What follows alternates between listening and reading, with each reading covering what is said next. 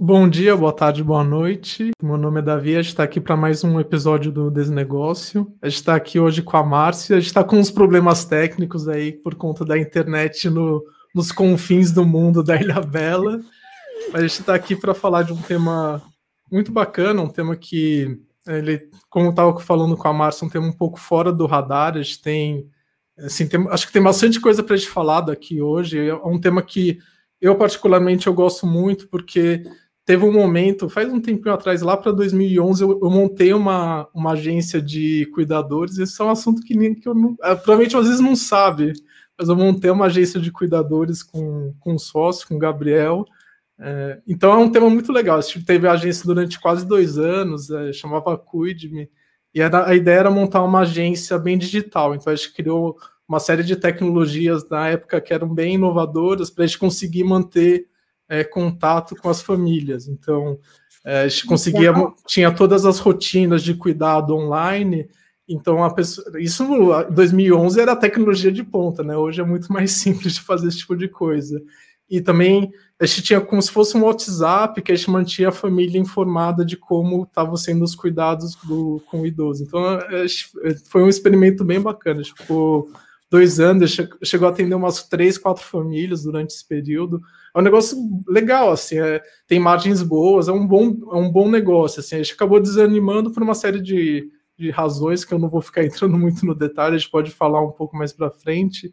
E eu vou passar a palavra aí para o Aziz para ele falar como que tá o dia dele aí. Fala, gente, que bom que deu certo. Davi, Márcio, você que está assistindo a gente em mais um episódio do Desnegócio. Realmente a internet não estava favorecendo, mas Davi, eu preciso comentar que eu gostei do seu uniforme novo aí é, do programa. Achei a, a golinha bem elegante, a camisa azul marinho. Acho que ficou, no, ficou na estica da visão. Você pois me é, surpreendendo a cada episódio. Vai aí. ser, acho que é uma das poucas vezes que vocês vão me ver de blusa aqui em Ribeirão Preto, né? Hoje, hoje tá fazendo uns 14 graus aqui, que é bem raro. É muito legal. A gente hoje está aqui para falar de um tema que ele é muito importante, não necessariamente acho que é um tema que ele é trend topic, ele não é um dos assuntos que eu vejo é, que aparece numa pauta coletiva, seja ela de empreendedorismo, seja ela de outras iniciativas, que é o termo de longevidade, 50 a mais, idosos, enfim, qual o nome que a gente vai dar, a gente vai conversar hoje com uma especialista que trabalha há um tempo já nesse assunto e que vive e empreende nesse universo, que é a Márcia. Márcia, muito legal, obrigado por estar aqui para compor a nossa mesa, para a gente poder aprofundar um pouco e falar um pouco de desnegócio para 50 mais. Eu que agradeço vocês o convite, a oportunidade de falar de um assunto que, que é a minha vida hoje em dia, né? E que, e que eu acho que tem muito para ser conversado, é como você disse, ele não, não, não é trendy ainda, mas todo mundo vai passar por isso em algum momento da vida, né? E, assim, felizmente a gente está vivendo mais e deve envelhecer, e a gente quer envelhecer bem, né? Então, acho que é um, é um papo legal para a gente ter aqui, sim. Então, a Bom. Márcia ela é fundadora da Senior, é, Senior Concierge, é uma empresa que oferece soluções inovadoras para a terceira idade e com um olhar bem de dar suporte aos filhos é, que têm rotinas atribuladas. Eu, assim, eu, eu entendo bastante disso, assim, porque meu pai ele já está com 74 anos, ele é super independente, mas ele mora, mora na Ilha Bela, então você fica com aquela pulguinha na, atrás da orelha, assim, né? Putz, será que meu pai, é, apesar dele ter bastante independência, ele consegue é, tocar a rotina dele bem? É, eu fico um pouco mais tranquilo porque a minha irmã também mora na Ilha Bela, mas e é eu sempre... tô na Ilha Bela, um dos motivos de eu ter vindo na Ilha Bela também é ficar de olho no pai do Davi. Pois Hora é. ou outra, ele mora perto, ele mora perto da escola do Bernardo, que é o Instituto Tieg, por sinal, uma das melhores escolas que eu já conheci para a criançada. Mas o Davi, hora ou outra, fala assim: dá uma passadinha ali na frente da casa do meu pai para ver se ele dormiu em casa à noite ou se ele foi para balada, né, Davi? é isso mesmo. Tem essa preocupação hoje em dia, né, também, né? Tem, é, ainda mais com o Covid. Então, não fecharam outro dia uma, uma, uma balada na zona leste de São Paulo com 100 idosos. o, bailinho da, o bailinho dos velhinhos, meus caras estavam tudo carente, né? É, enlouquecidos dentro de casa, né? Presos, né? E é verdade, a gente é entende, mas não, não recomendo de jeito nenhum. Márcia, legal. aproveitando um pouco, assim, eu, é, eu, fiz uma apresentação bem breve aí da Concierge, seria legal você apresentar um pouco a empresa e contar um pouco aí da, da história de como surgiu a Concierge, até para o nosso ouvinte entender um pouco mais o seu histórico e o que, que a Concierge faz. O início da Senior Concierge, eu, eu acho que assim, ele está muito envolvido com, ele tem muito a ver com, com a minha vida mesmo, a minha, é, com um sofrimento que eu tive, uma dor que eu tive no momento, e que é essa dor que eu falo que muita gente vai passar e nem tem noção disso, né? Vocês estão me falando de uma situação, Davi está contando do pai dele, é uma coisa assim que a gente não, não pensa, né? Quando a gente é um pouco mais jovem, é, a gente vê os nossos pais, eles nos protegiam, no, proviam para a gente, eram a nossa referência, nossos heróis, enfim, nossas fortalezas. E, e, e assim, e é uma coisa relativamente repentina como isso muda de uma hora para outra, né? Então, o que, aconteceu? Eu, eu, sou farmacêutica de formação e, e, sempre trabalhei na indústria farmacêutica, em marketing, vendas, relacionamento com paciente. Então, aquilo, aquilo de, de, de, uma multinacional, eu sempre trabalhei nas, em grandes multinacionais e aquela coisa de uma agenda extremamente atribulada, de manhã até de noite, é, muitas viagens. Então, como a gente era da, trabalhava na área de saúde, é, atendia muitos congressos médicos pelo mundo inteiro, reuniões. E, enfim, era aquela agenda enlouquecedora. Tudo bem, você vai indo, né? Você está na tua carreira, está focado na carreira, você quer realmente é, se realizar profissionalmente, progredir. E, e, você vai construindo outras coisas ao teu redor, a tua família, né? Seus relacionamentos, é, seus pets, enfim, você tem uma, uma vida toda se formando ao teu redor. E a Márcia ainda para ajudar com quatro filhos, né? Imagina uma dor de cabeça, né? Então, a Márcia com quatro filhos em 2014, que aquela loucura, né? Então, você sempre está é, equilibrando algum pratinho. E, e lá nos idos de 2014, o que, que aconteceu? É, é, a minha mãe tinha uma saúde bastante debilitada a vida inteira, nasceu com problema renal, é, então era paciente renal crônica, fez oito anos de hemodiálise, ficou dez anos transplantada, e então, a, a, gente sempre teve muito cuidado com a minha mãe, né? A gente sempre teve um olhar muito atento, sempre. Então, a, o ambiente de médicos, hospital e, e laboratórios para fazer exame sempre foi, sempre pertenceu à nossa vida.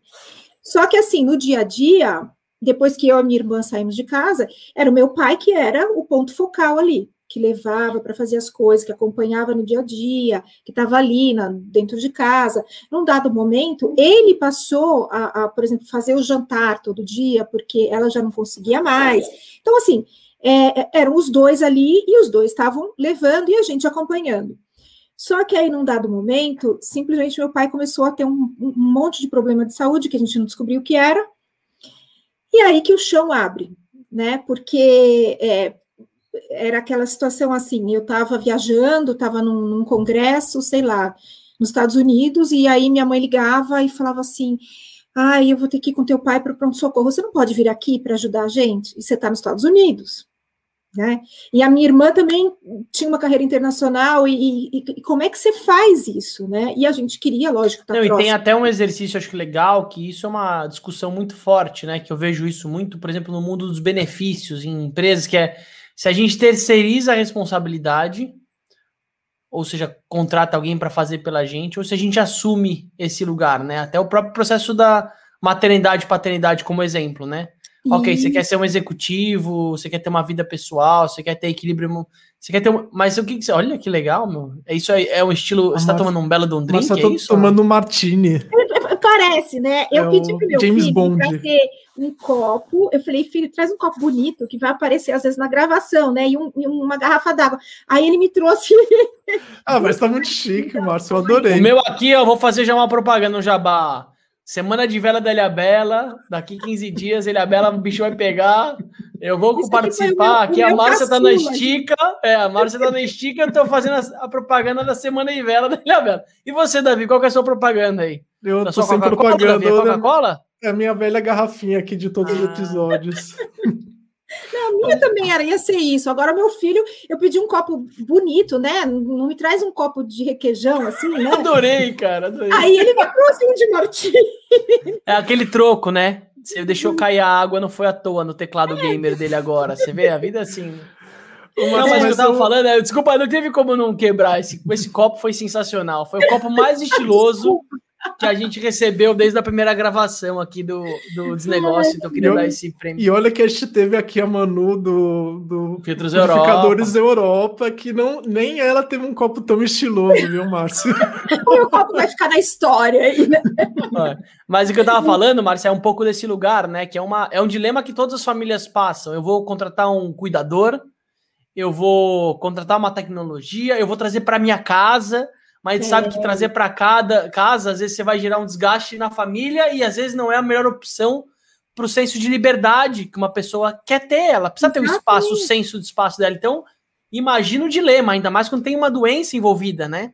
É, então aí a- aquele momento foi exatamente isso, Aziz. Foi um momento de um, assim que eu cheguei num como é que fala quando é Um ponto de ruptura. Um- uma encruzilhada, vai. Uma Era encruzilhada. bem claro isso, né?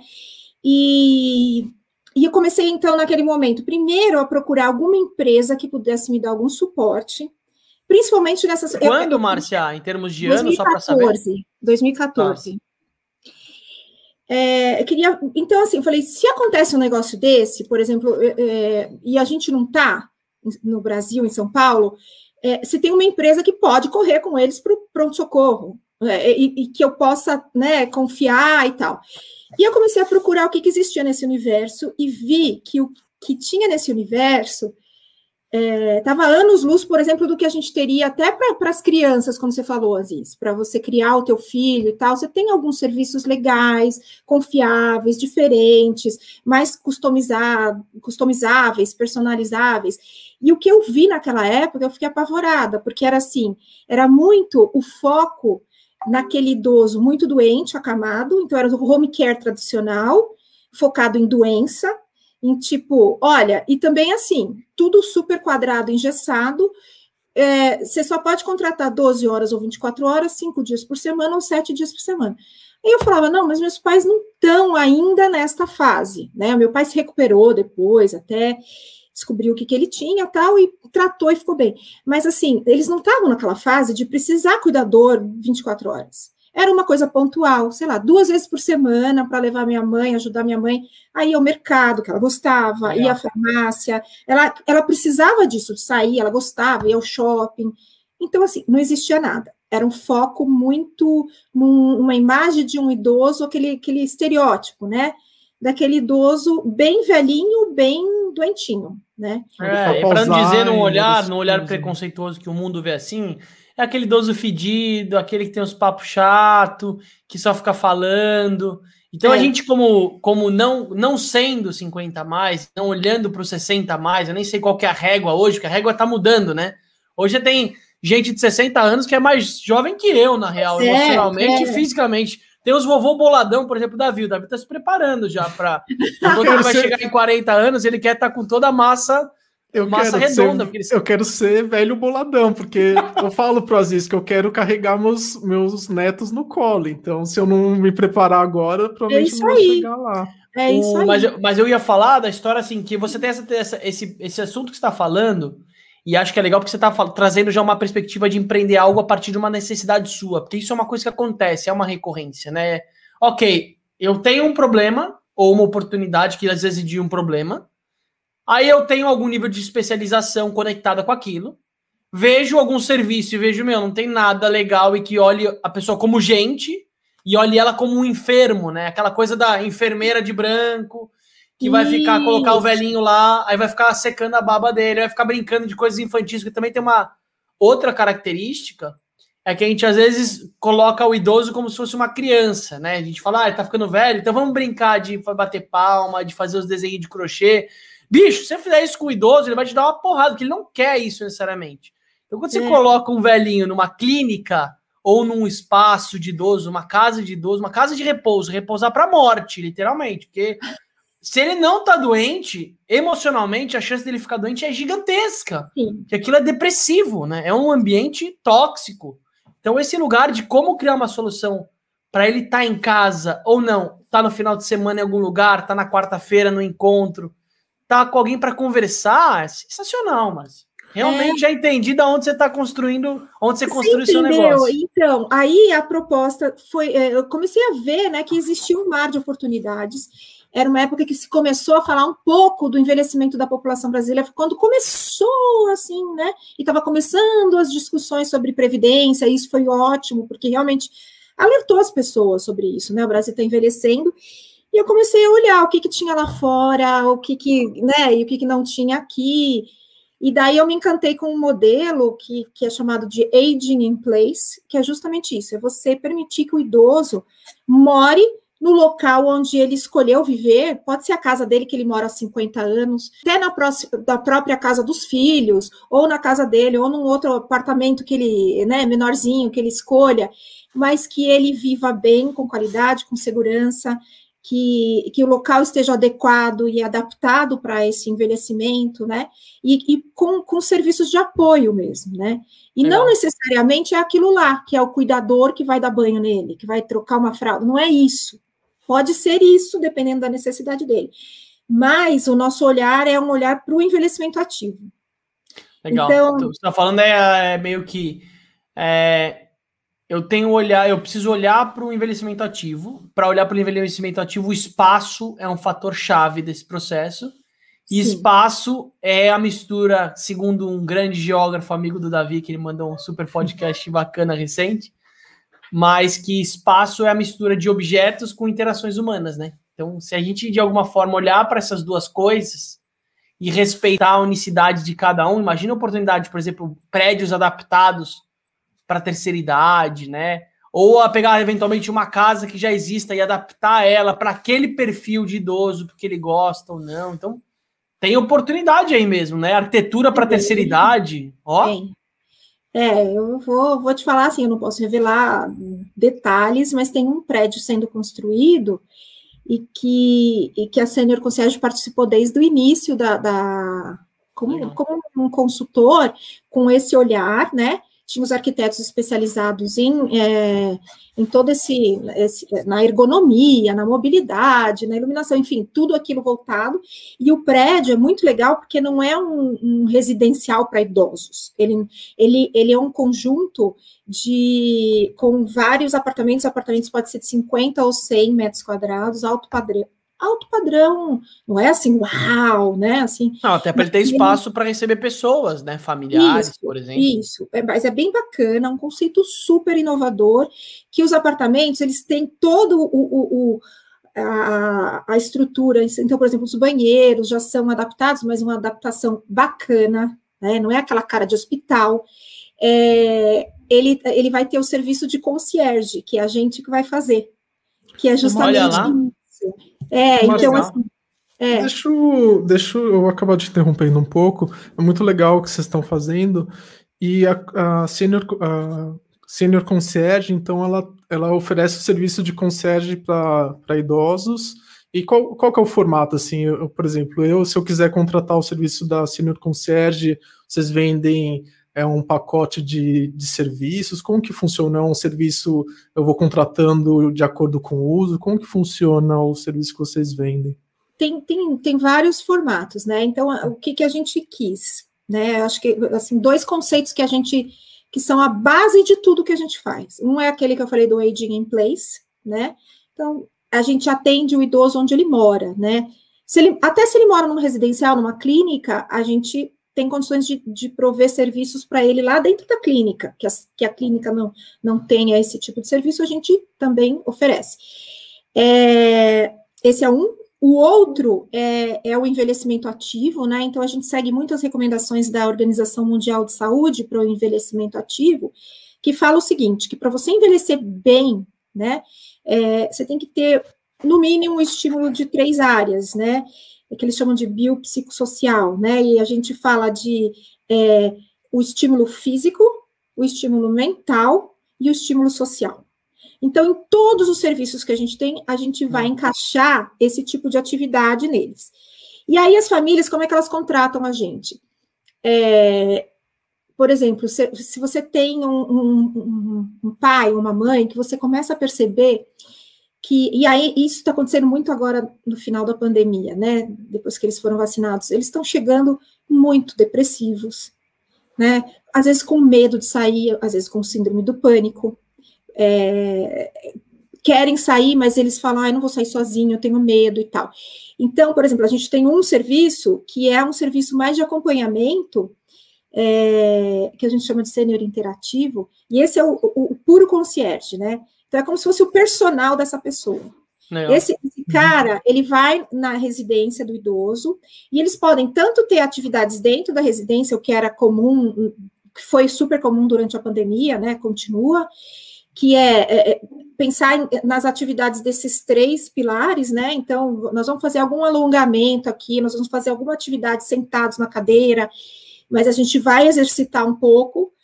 O estímulo mental, que daí vai variar de cada pessoa, então, ah, eu gosto de jogar buraco, eu gosto de jogar xadrez, dominó, cantar, tocar. Então, a gente tem tanto os profissionais que às vezes tocam para o idoso e o idoso canta, como vice-versa, né? O idoso começa a, a ou a, a, praticar, inicia a prática de algum instrumento, ou já, já tocava piano, não sei o que, vai tocar para o sênior interativo dele. Então é Até porque, Márcia, nesse momento da vida é um momento mais solitário mesmo, né? Porque às vezes alguns amigos ou pessoas de idades similares acabam falecendo. A própria família, hoje em dia, o convívio diminui, né? Porque os assuntos são diferentes, né? sei lá, os mais jovens falam muito tecnologia, que às vezes não é um assunto inclusivo para alguém mais velho. Então tem um exercício de como essa pessoa ela reconstrói as relações dela, que talvez vão ser menores, é menos gente, mas com mais qualidade, né, também. E eu vejo isso, e aí tem um assunto que eu queria já aproveitar o gancho só, não quero perder a sua narrativa, mas para a gente aproveitando esses pontos que você está falando, tá? Que eu vejo que existe um preconceito e ele é velado, porque ele não aparece. A gente fala muito de preconceito é, de gênero, a gente fala muito de preconceito racial, a gente não fala do preconceito aos idosos, né? O ambiente da startup é extremamente tóxico, né, Davi? Você consegue imaginar hum. algum, algum velhinho adaptado à cultura do iFood é, lá dentro, então, com o nível um, de performance que é tem. É um negócio curioso, viu, vezes, assim, porque a gente tinha o, o Júlio, é, que era uma pessoa bem idosa, 60 mais, que trabalhava com a gente, ele era. Ele trabalhava como suporte a restaurante, então ele ia para os restaurantes e os donos de restaurantes adoravam o Júlio, assim. E ele passou muitos anos com a gente. Ele passou, eu acho que ele tá até hoje lá. Não, depois eu vou até me informar, mas ele, assim, e, tinha dono de restaurante que só queria falar com o Júlio. Então. É, mas eu trouxe um muito mais, Davi. Talvez o Júlio é uma exceção, né? Mas se for Sim, um é ambiente de, de performance, como que dialoga? Como é, assim, não, não é inclusiva, sabe, o, o kids friendly, né? O, os espaços adaptados às crianças. Não, né? era muita... assim, o pet iFood, friendly. Tem é, modo, era agora... zero amigável, assim, no, tirando o Júlio, assim, realmente não era um ambiente muito propício para pessoas de mais idade, mas era uma pessoa que a gente tinha muito carinho e, ficou, e como eu falei, ele ficou muito tempo lá com a gente, provavelmente está lá até hoje. E tem até o termo para ismo, né, que é o etarismo, o egiismo, que é realmente o preconceito relacionado com, com idade. E, mas você sabe que agora esse o, o que eles estão chamando de intergeracionalidade, né, que é justamente a inclusão dessas pessoas 60 a mais ne, nos ambientes de trabalho, está é, sendo, vai, vai ser a próxima bola da, da vez quando se fala de inclusão, né? Se falou, se fez vários esforços para a inclusão da mulher, na, no, principalmente no topo das, no topo das organizações, é, raça, né, e gênero. E a próxima bola da vez vai ser isso. Sexta-feira eu vou fazer uma, uma palestra para uma multinacional, é, justamente falando sobre isso, sobre a inclusão 60 mais no mercado. Eles estão, eles estão então com um projeto de como fazer isso Como é que você quebra essas é, possíveis estigmas, rótulos que hajam, né? Como é que você exercita a tolerância? O que, que tem que estar, tá, que, que como a organização tem que estar tá preparada para absorver esses talentos? Por quê? Porque tudo bem, pode ter algumas dificuldades, por exemplo, com a tecnologia. Ele talvez não, não aguente trabalhar como numa startup, às vezes no início você trabalha 12, 16 horas por dia, o cara de 70 vai falar, pô, não consigo. Mas assim, o que, que ele consegue? Porque assim, claro. assim, o que ele conseguir, ele pode trazer com assim, com muita maturidade. Ele, as tomadas de, de decisão podem ser muito mais é, equilibradas. É, os processos é o que eu falo, começando por uma coisa óbvia, né? Talvez ele consiga ler um contrato até o final, né? Que é um exemplo para mim clássico que a nova geração não consegue, é difícil e de novo, é fisiológico, tá? Não é uma questão, é que às vezes é difícil o nível de concentração, porque são camadas de pessoas que viveram em momentos diferentes da humanidade, né? Acho que o salto da humanidade nos últimos anos trouxe uma, uma diferença de capacidade cognitiva, né? de como as pessoas raciocinam, de como elas transmitem o sentimento, de como elas verbalizam o próprio olhar. O olhar é uma característica que está se perdendo nas novas gerações, né? Sei lá, a galera, a galera nova, ela não tem essa necessidade, porque o olhar dela tem a ver com isso aqui. Não é. tem um olhar olho no olho. Dá até medo, né? Você olha olho no olho com alguém, a, a nova geração fica coada, se sente como se tivesse pelado, né? E é. como é importante o olhar no processo de construção de isso. relação, né? Então, é assim, eu acho que, que sim vai ser a, a próxima bola da vez, e as organizações, as, algumas organizações já estão preocupadas com isso e trabalhando isso, né? Então, é, isso é muito bom, isso é ótimo, né? Porque sim, a gente vai ter que trabalhar. Eu não quero chegar aos 65 e daí, sabe, tipo, vou, vou virar uma vovó aposentadinha, assim, não, eu quero ter algum tipo de atividade. Não necessariamente tenho que trabalhar 20 horas por dia, mas assim, quero ter uma coisa super boa para fazer. É, eu só fico assim, para você que tá aqui ouvindo a gente, quer empreender nesse universo, o, pet, o boom do pet veio antes do que o boom da terceira idade, né? O, o mundo do, dos pets da vida tá bombando. Nossa. Mas eu queria mostrar que, assim, às vezes, gente, abrir negócio não é pegar a onda que já tá, como a Márcia tá falando. Abrir negócio, às vezes, é procurar os hiatos. É onde as pessoas não estão olhando, né? Se você tá pensando em explorar, a Márcia já falou algumas oportunidades, serviço, espaço, a mistura das duas coisas. Vamos, eu tô louco para ver, porque tem um quadro, Márcia, que o Davi capricha no nosso processo, que é o garimpo do Davi, que ele mapeia algumas coisas legais, algumas ideias de negócio diferentes, para a gente poder falar e comentar um pouco disso. Mas eu vejo que tem um campo fértil de adaptar linguagem, modelo, comunicação de coisas que existem mais genéricas para o nicho dos idosos, né? Então, Sim. imagina, academia para terceira idade, sei lá, coisas específicas que tenham correlação, mas de novo não segregando, né, Márcio? Também não sei se é tão legal você criar uma coisa que seja só para e criar essa coisa dos separados do jogo, sabe? Acho que o que eles mais querem é ser incluídos, na verdade, né? sim, né? Olhando em volta, sim, né? Sim. Quando eu fui lançar a Senior Concierge, a gente fez um estudo de mercado, né? Para entender até que se as ideias que a gente tinha será que eu estou sonhando e, e, o que eu estou vendo que está acontecendo nos Estados Unidos, na Europa, será que isso vai caber no Brasil, né? Será que o nosso nossos 60 mais são parecidos, tal, não sei o quê? Então a gente fez uma pesquisa de mercado. E aí o que eu mais ouvi era isso que você falou, Aziz. Eles, eles falam que às vezes eles se sentem transparentes, como se eles não fizessem parte da sociedade. E tem o exemplo de uma senhorinha que ficou muito marcante para mim, né? Que é bem verdadeiro que ela falou assim: olha, eu vou na, na, na farmácia para comprar um shampoo, eu me sinto super decepcionada, eu me sinto irritada e frustrada, porque assim, você tem uma gôndola gigantesca de shampoos, de shampoo para bebezinho, para o recém-nascido, você tem o, o shampoo da Mônica, você tem o shampoo dos super-heróis, para os meninos, aí depois você tem o shampoo das adolescentes, um com glitter, aí depois você tem shampoo para cabelo cacheado, cacheado, tingimento, shampoo para cabelo loiro, e shampoo não sei o quê. É, você tem de tudo quanto é tipo, você não tem nada que seja direcionado para uma mulher dos, sei lá, 60 a mais. Uma mulher que começa a ter os cabelos grisalhos e que o cabelo muda. Ou ele, é, ou ele engrossa, ou ele fica mais fino, mais ralo. E aí, é, sabe uma coisa simples, simples, e não tem. E a mesma Hoje... coisa aconteceu até com as pessoas que tinham cabelo mais crespo, né? Pessoas, negras tal, que não tinham produtos para para eles assim. Agora tem linhas de produto para especializados para esse tipo de Exatamente de cabelo. E acho que faz total sentido. É, começa a se sentir representados e ouvidos, né?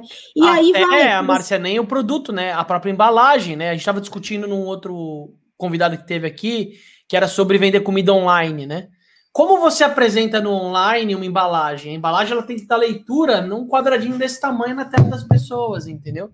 Agora, para uma pessoa que é mais velha, você precisa adaptar toda a linguagem na embalagem. Não adianta mandar para a agência moderna, a agenda do, agência mais escolada de design aí. Você precisa entender de fato qual é a necessidade de comunicação, que às vezes é o oposto. Então, por isso que eu acho que assim, abrir negócio hoje é escolher exatamente o público que você vai trabalhar. Quanto mais direcionado, quanto mais nicho, quanto mais a mensagem for direto ao ponto, mais o Márcio está falando. Por exemplo, a pessoa vai se sentir incluída a, a chance de você acertar a mensagem para ela, imagina que legal. Um restaurante de comida vegana, que a gente falou bastante de, nos últimos papos sobre alimentação, para a terceira idade, onde eventualmente se adapta a linguagem, a forma dos pratos, memória afetiva, sei lá, tem como falar essa linguagem. o tamanho público, das né? letras, né, no claro. menu. Né? Cardápio, ambiente, está escuro ou claro. Gente, imagina, tadinha, a pessoa não consegue ler, e não falo nem, nem idoso, às vezes médico, né, gente que força muito o olho, às vezes a pessoa se sente em outra. É difícil falar que você tá assim, né? Meu pai falou é. uma vez, mas isso, meu pai tem 60 anos. E aí ele mandou, eu mandei um áudio para ele recente, todo bonitão. Meu pai é todo pomposo, super referência, super saudável, assim. Mas aí eu mandei um áudio para ele, ele falou assim: acho que o áudio veio com problema. Ele falou: puta, deixa eu ver. Eu botei no fone, cara, não sei. Eu acho que eu tô ouvindo bem, cara, mas acho que o problema tá no celular. Mas ele ficou num lugar que uma hora isso vai acontecer. E é difícil a gente aceitar as nossas limitações. Sim. Então, em vez de a gente expor as limitações, que nem, sei lá, um consultor do Sebrae adora fazer para o empreendedor, quer ver onde está uma merda, enfiar o dedo ali na ferida, é, cara, como que a gente traz um ambiente mais leve para que os, o coletivo abrace esse lugar, né? Porque também imagina quantas situações que o cara vê o cardápio lá e fala, ah, eu quero esse vinho aqui, puta, é um vinho de 200 pau, ele não viu depois, sei lá. Podem ter situações extremamente desconfortáveis que falta essa empatia, né? A gente fala muito do olhar da empatia, que é o olhar da, do, do, calçado, da, de como a pessoa está sentindo ali. Não é fácil, é. né? É. Eu acho que assim, o, o, os bancos souberam, antes de várias instituições, é, abraçar esse idoso. Tanto é que assim, eles amam ir no banco, né? Por quê? Porque, principalmente aqueles que já têm conta há muito tempo e tal, é, eles querem falar com o gerente, então eles entram lá, eles, todo mundo conhece eles, tratam eles super bem, o banco já está muito mais adaptado em termos de, de acessibilidade, né?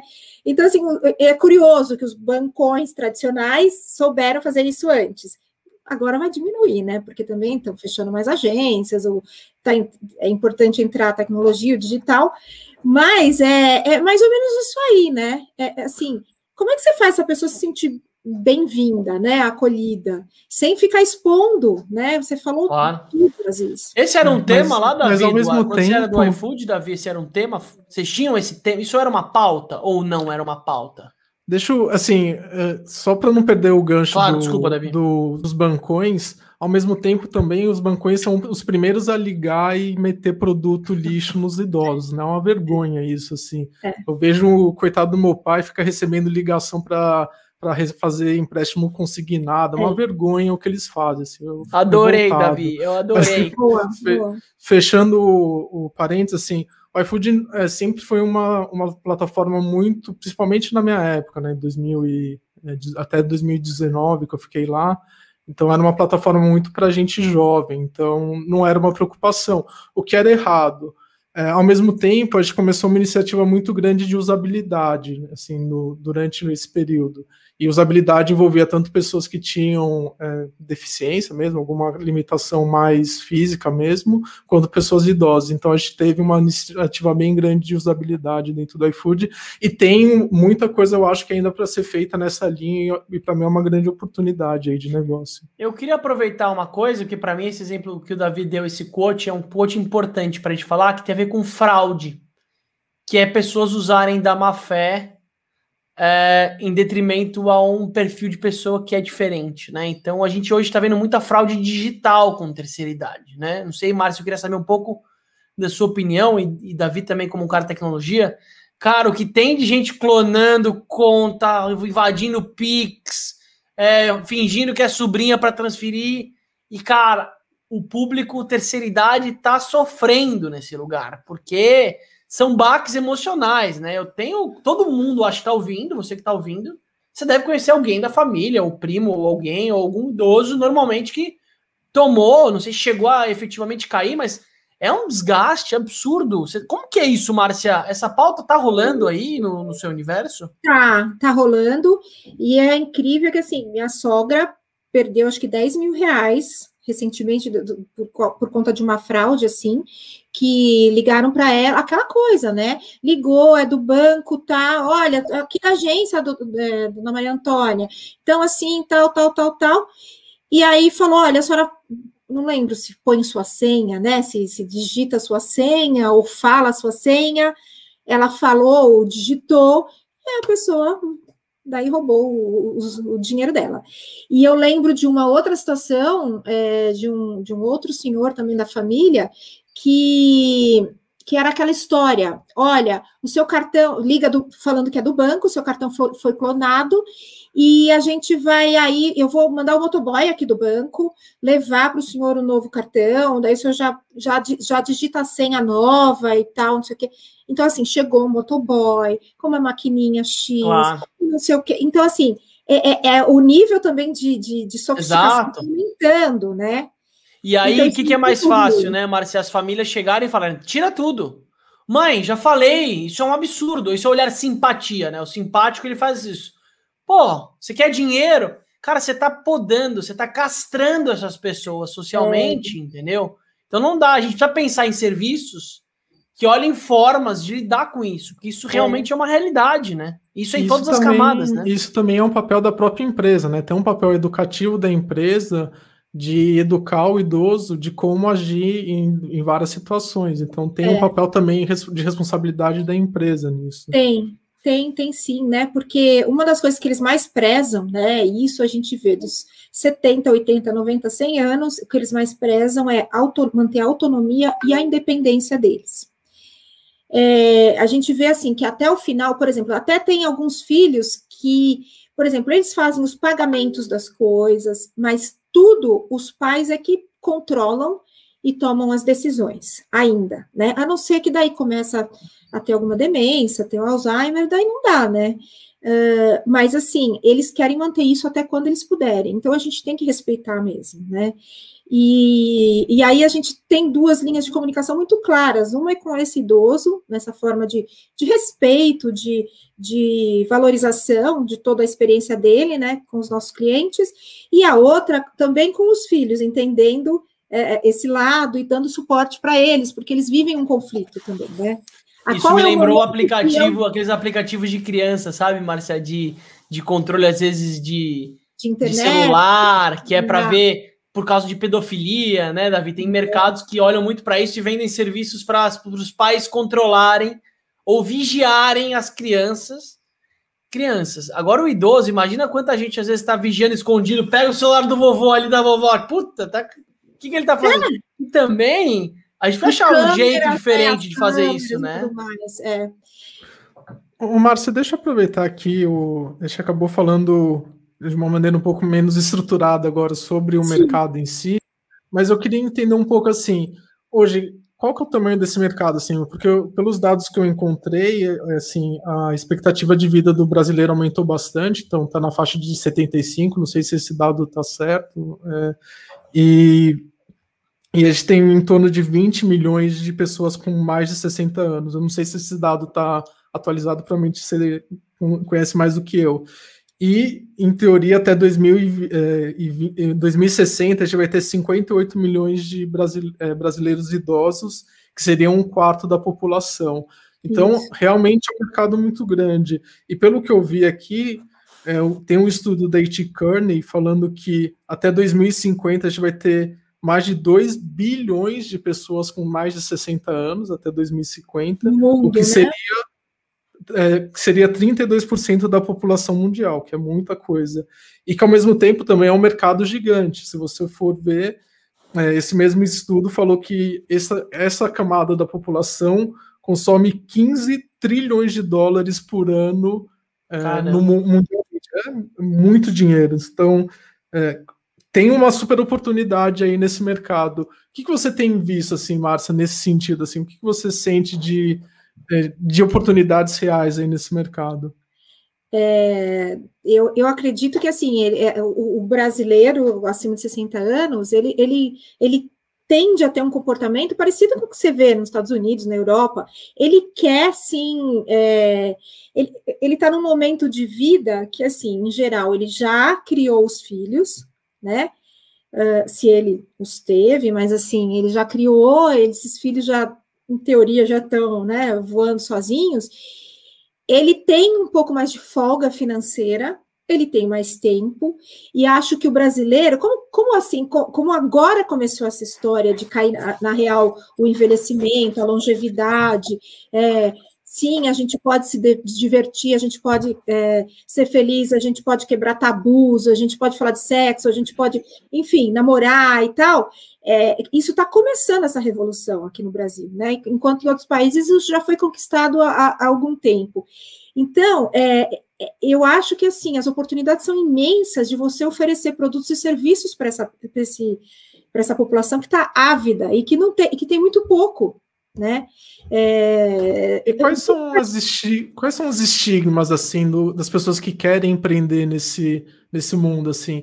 Eu, por exemplo, eu, eu sei que tem um estigma que essas pessoas não usam tecnologia, mas eu vejo, por exemplo, o meu pai ou as pessoas próximas é, de mim com mais idade acho que eles usam mais tecnologia do que eu. Eles têm sim algumas dificuldades, mas eles usam Instagram, Facebook, WhatsApp, até mais do que eu, se for mais contar o número de horas. assim. É isso aí. Então, eles. É, e, a, e com certeza a pandemia ela acelerou assim violentamente essa, é, essa inclusão digital para eles, né? É, a inclusão digital sempre é uma oportunidade para qualquer empresa, a inclusão digital desses 60 a mais. É, a gente fez isso no começo da, da Sênior, por alguns anos, uns dois anos, a gente fez, a gente fazia um, modelo super bacana e informal, que era assim, a gente marcava, ia, uh, iam ser, eram aulas em casas de chá ou cafés, e você reunia grupos de quatro, seis, oito é, pessoas com o professor, que era especializado em dar aula para pessoas 60 a mais, e muito focado no que eles queriam se divertir, e que era o quê? Era o Facebook, era o Instagram, era tirar selfie, era fazer vídeo, gravar áudio, é, e era eles e o WhatsApp, por quê? Porque eles queriam, era uma forma deles estarem incluídos na família. Isso era uma coisa que eles pediam.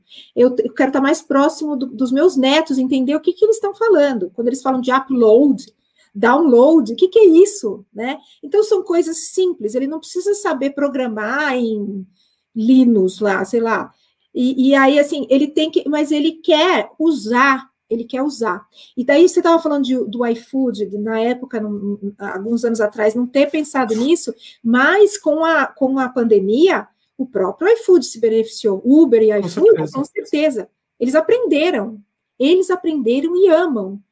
Né? É o iFood, é o, é o Uber, é o, é Netflix, eles aprenderam, né? E Zoom também.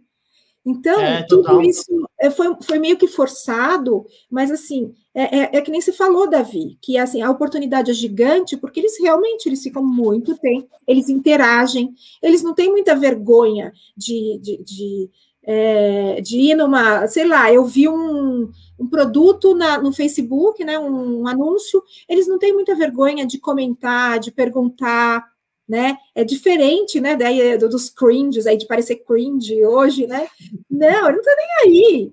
Eu acho que tem muito isso. Então, assim, eu acho que o empreendedor que quiser oferecer é um mar de oportunidade. Eles são ávidos. Seja roupa, por exemplo, né? Eu tive um, tem uma senhora que é super bem vestida, ela é super elegante. Ela fala assim: olha, eu adoro entrar na loja X, não vou falar aqui, mas é uma loja de mulher bem bacana, bem tradicional. eu amo, eu amo o ambiente, eu amo tudo, mas o corte não me cai bem. Por quê? Porque o corpo da mulher madura já é diferente de uma mulher de, de 30, 40 anos. Eu já tenho uma barriguinha aqui, né? Ah, o meu, meu bumbum já não é mais o mesmo show. Então, assim, o formato do, do, corpo de uma mulher de 70 anos, em geral, é um pouco diferente. Então, é, é, por que não você ter mais roupas olhando para esse formato? Linda, elegante, chiquérrima, moderna, né? Com tecido bacana, mas, assim, tem que ter o corte que me caia bem, né? Mas aí então, você fala de uma coisa que é legal, né? Como a gente mistura então, para pensar em negócio, não tem como olhar produto separado de serviço, né? A gente precisa pensar na integração dessas duas coisas. Né? Então, por mais que você pense no corte só, tem o espaço, tem o acolhimento do vendedor. Então, acho que para quem está pensando em empreender, seja por produto, né? Eu vi agora uma empresa que fez um Oba Box, é um celular adaptado para terceira idade, que todos os botões são grandes, é uma coisa meio. Ele é mais simplificado, então tem um pouco dessa cultura da tecnologia de simplificar coisas, né? Mas o que eu vejo, pensando na cultura do jogo, é que você pode começar mais fácil, mas também pode ter novos desafios e evolutivo. Então, se um idoso, se alguém aprendeu a camada 1 do Zoom, por que não pode ele criar uma videoconferência e dividir em duas salas a família? Então, a gente tem um exercício importante que é não parar no básico. Eles gostam, acho que qualquer ser humano gosta de desafio, né? É. Mas o que a gente vai fazer é criar um modelo onde permita essas camadas do processo. Então eu vejo que tem isso também, é não se contentar com um negócio que ele vai para o caminho básico, né? Só. É, e não subestimá-los, né? Isso. Né? É, é, bem, é bem isso aí, né? Então, por olhando, que não? Né? Olhando a parte digital, tem outra informação que eu acho que é legal para o nosso ouvinte, que teve um levantamento da FGV bem recente, que um quarto dos brasileiros com mais de 60 anos já, já estão conectados na internet, ou seja, é, é um mundaréu de gente com acesso à internet.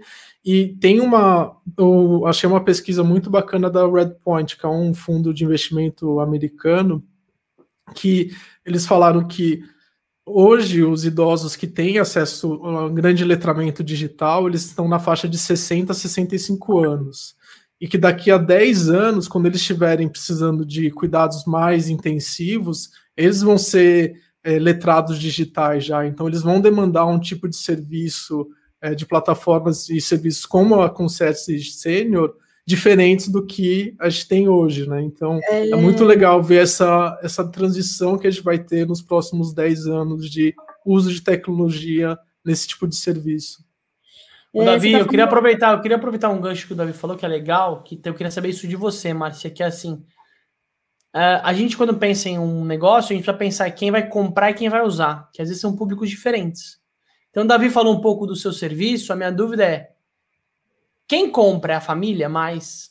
Ou é o próprio idoso? Ou outra, é. como a gente muda a linguagem, porque, de novo, são duas abordagens diferentes, né? Eu preciso mostrar valor para os dois públicos. Se um do lado falar, ah, não quero essa essa bugiganga, não quero essa pessoa me invadindo a privacidade, bicho, não adianta, não vai ter. Então você precisa olhar para essas duas verticais. Como que você lida com isso? É, é, boa, excelente pergunta aí, né? Porque realmente é, eu digo, acho que 90% dos, dos, do, dos serviços né, são fechados, dos, dos, negócios são fechados pelos familiares, né? São os filhos, são sobrinhos, enfim, em geral os filhos, né? E, e aí, assim, ainda existe uma barreira, talvez naquele momento que o Davi falou, que lá na frente o idoso vai estar mais é, letrado digitalmente, e também os tabus mais trabalhados, né, um pouco mais quebrados, né, e que o idoso ele possa falar assim, primeiro, eu, eu espero ter um nível de planejamento do meu envelhecimento, eu, Márcia, que seja assim, ó, quando eu tiver mal de tal jeito, eu não quero que vocês me coloquem, me coloquem numa casa de repouso. Eu quero que seja assim, assim, assim. É, que, que, você faça um desenho disso, desse planejamento, né? Estamos muito aquém disso. Mas é então, assim, hoje ainda, então o ideal é que esse idoso possa dizer: olha, eu não estou legal, eu tenho grana no banco, eu acho que está no momento de eu ter um pouco de suporte. E até mereço, sabe? Eu preciso de alguém que venha quatro horas por dia para me ajudar com isso, isso e isso né? Porque a gente tem muito cliente que, que teria capacidade de fazer isso, porque capacidade ainda cognitiva, ele está super bem mentalmente, mas ele é resistente. Ele fala: não precisa, não quero, não sou velho, não sou doente. Então, é, a gente, o nosso objetivo é realmente fazer alargar esses 10% que hoje só são os que têm coragem e ligam, né? É, a nossa maneira de, de, a gente, então assim, a nossa comunicação para falar dos, do que a gente faz é muito direcionada a esses filhos, sim. A gente conversa com eles, né? Olha, seu, teus pais então, você está percebendo tal coisa, tal sintoma ou tal comportamento com seus pais? Será que ele não está começando a precisar de um suporte? Essa, essa, é a nossa comunicação com eles. Mas a gente abriu já desde o início um canal de comunicação para o idoso, que é o seguinte, que é justamente aquele serviço que eu falei de concierge, né? Que é assim, cara, não é um cuidador. Você não está velho, não está doente, não está decrépito, não é isso que a gente está falando. Mas você pode precisar de um suporte ele é o teu personal, a gente fala, ele é teu assessor aí.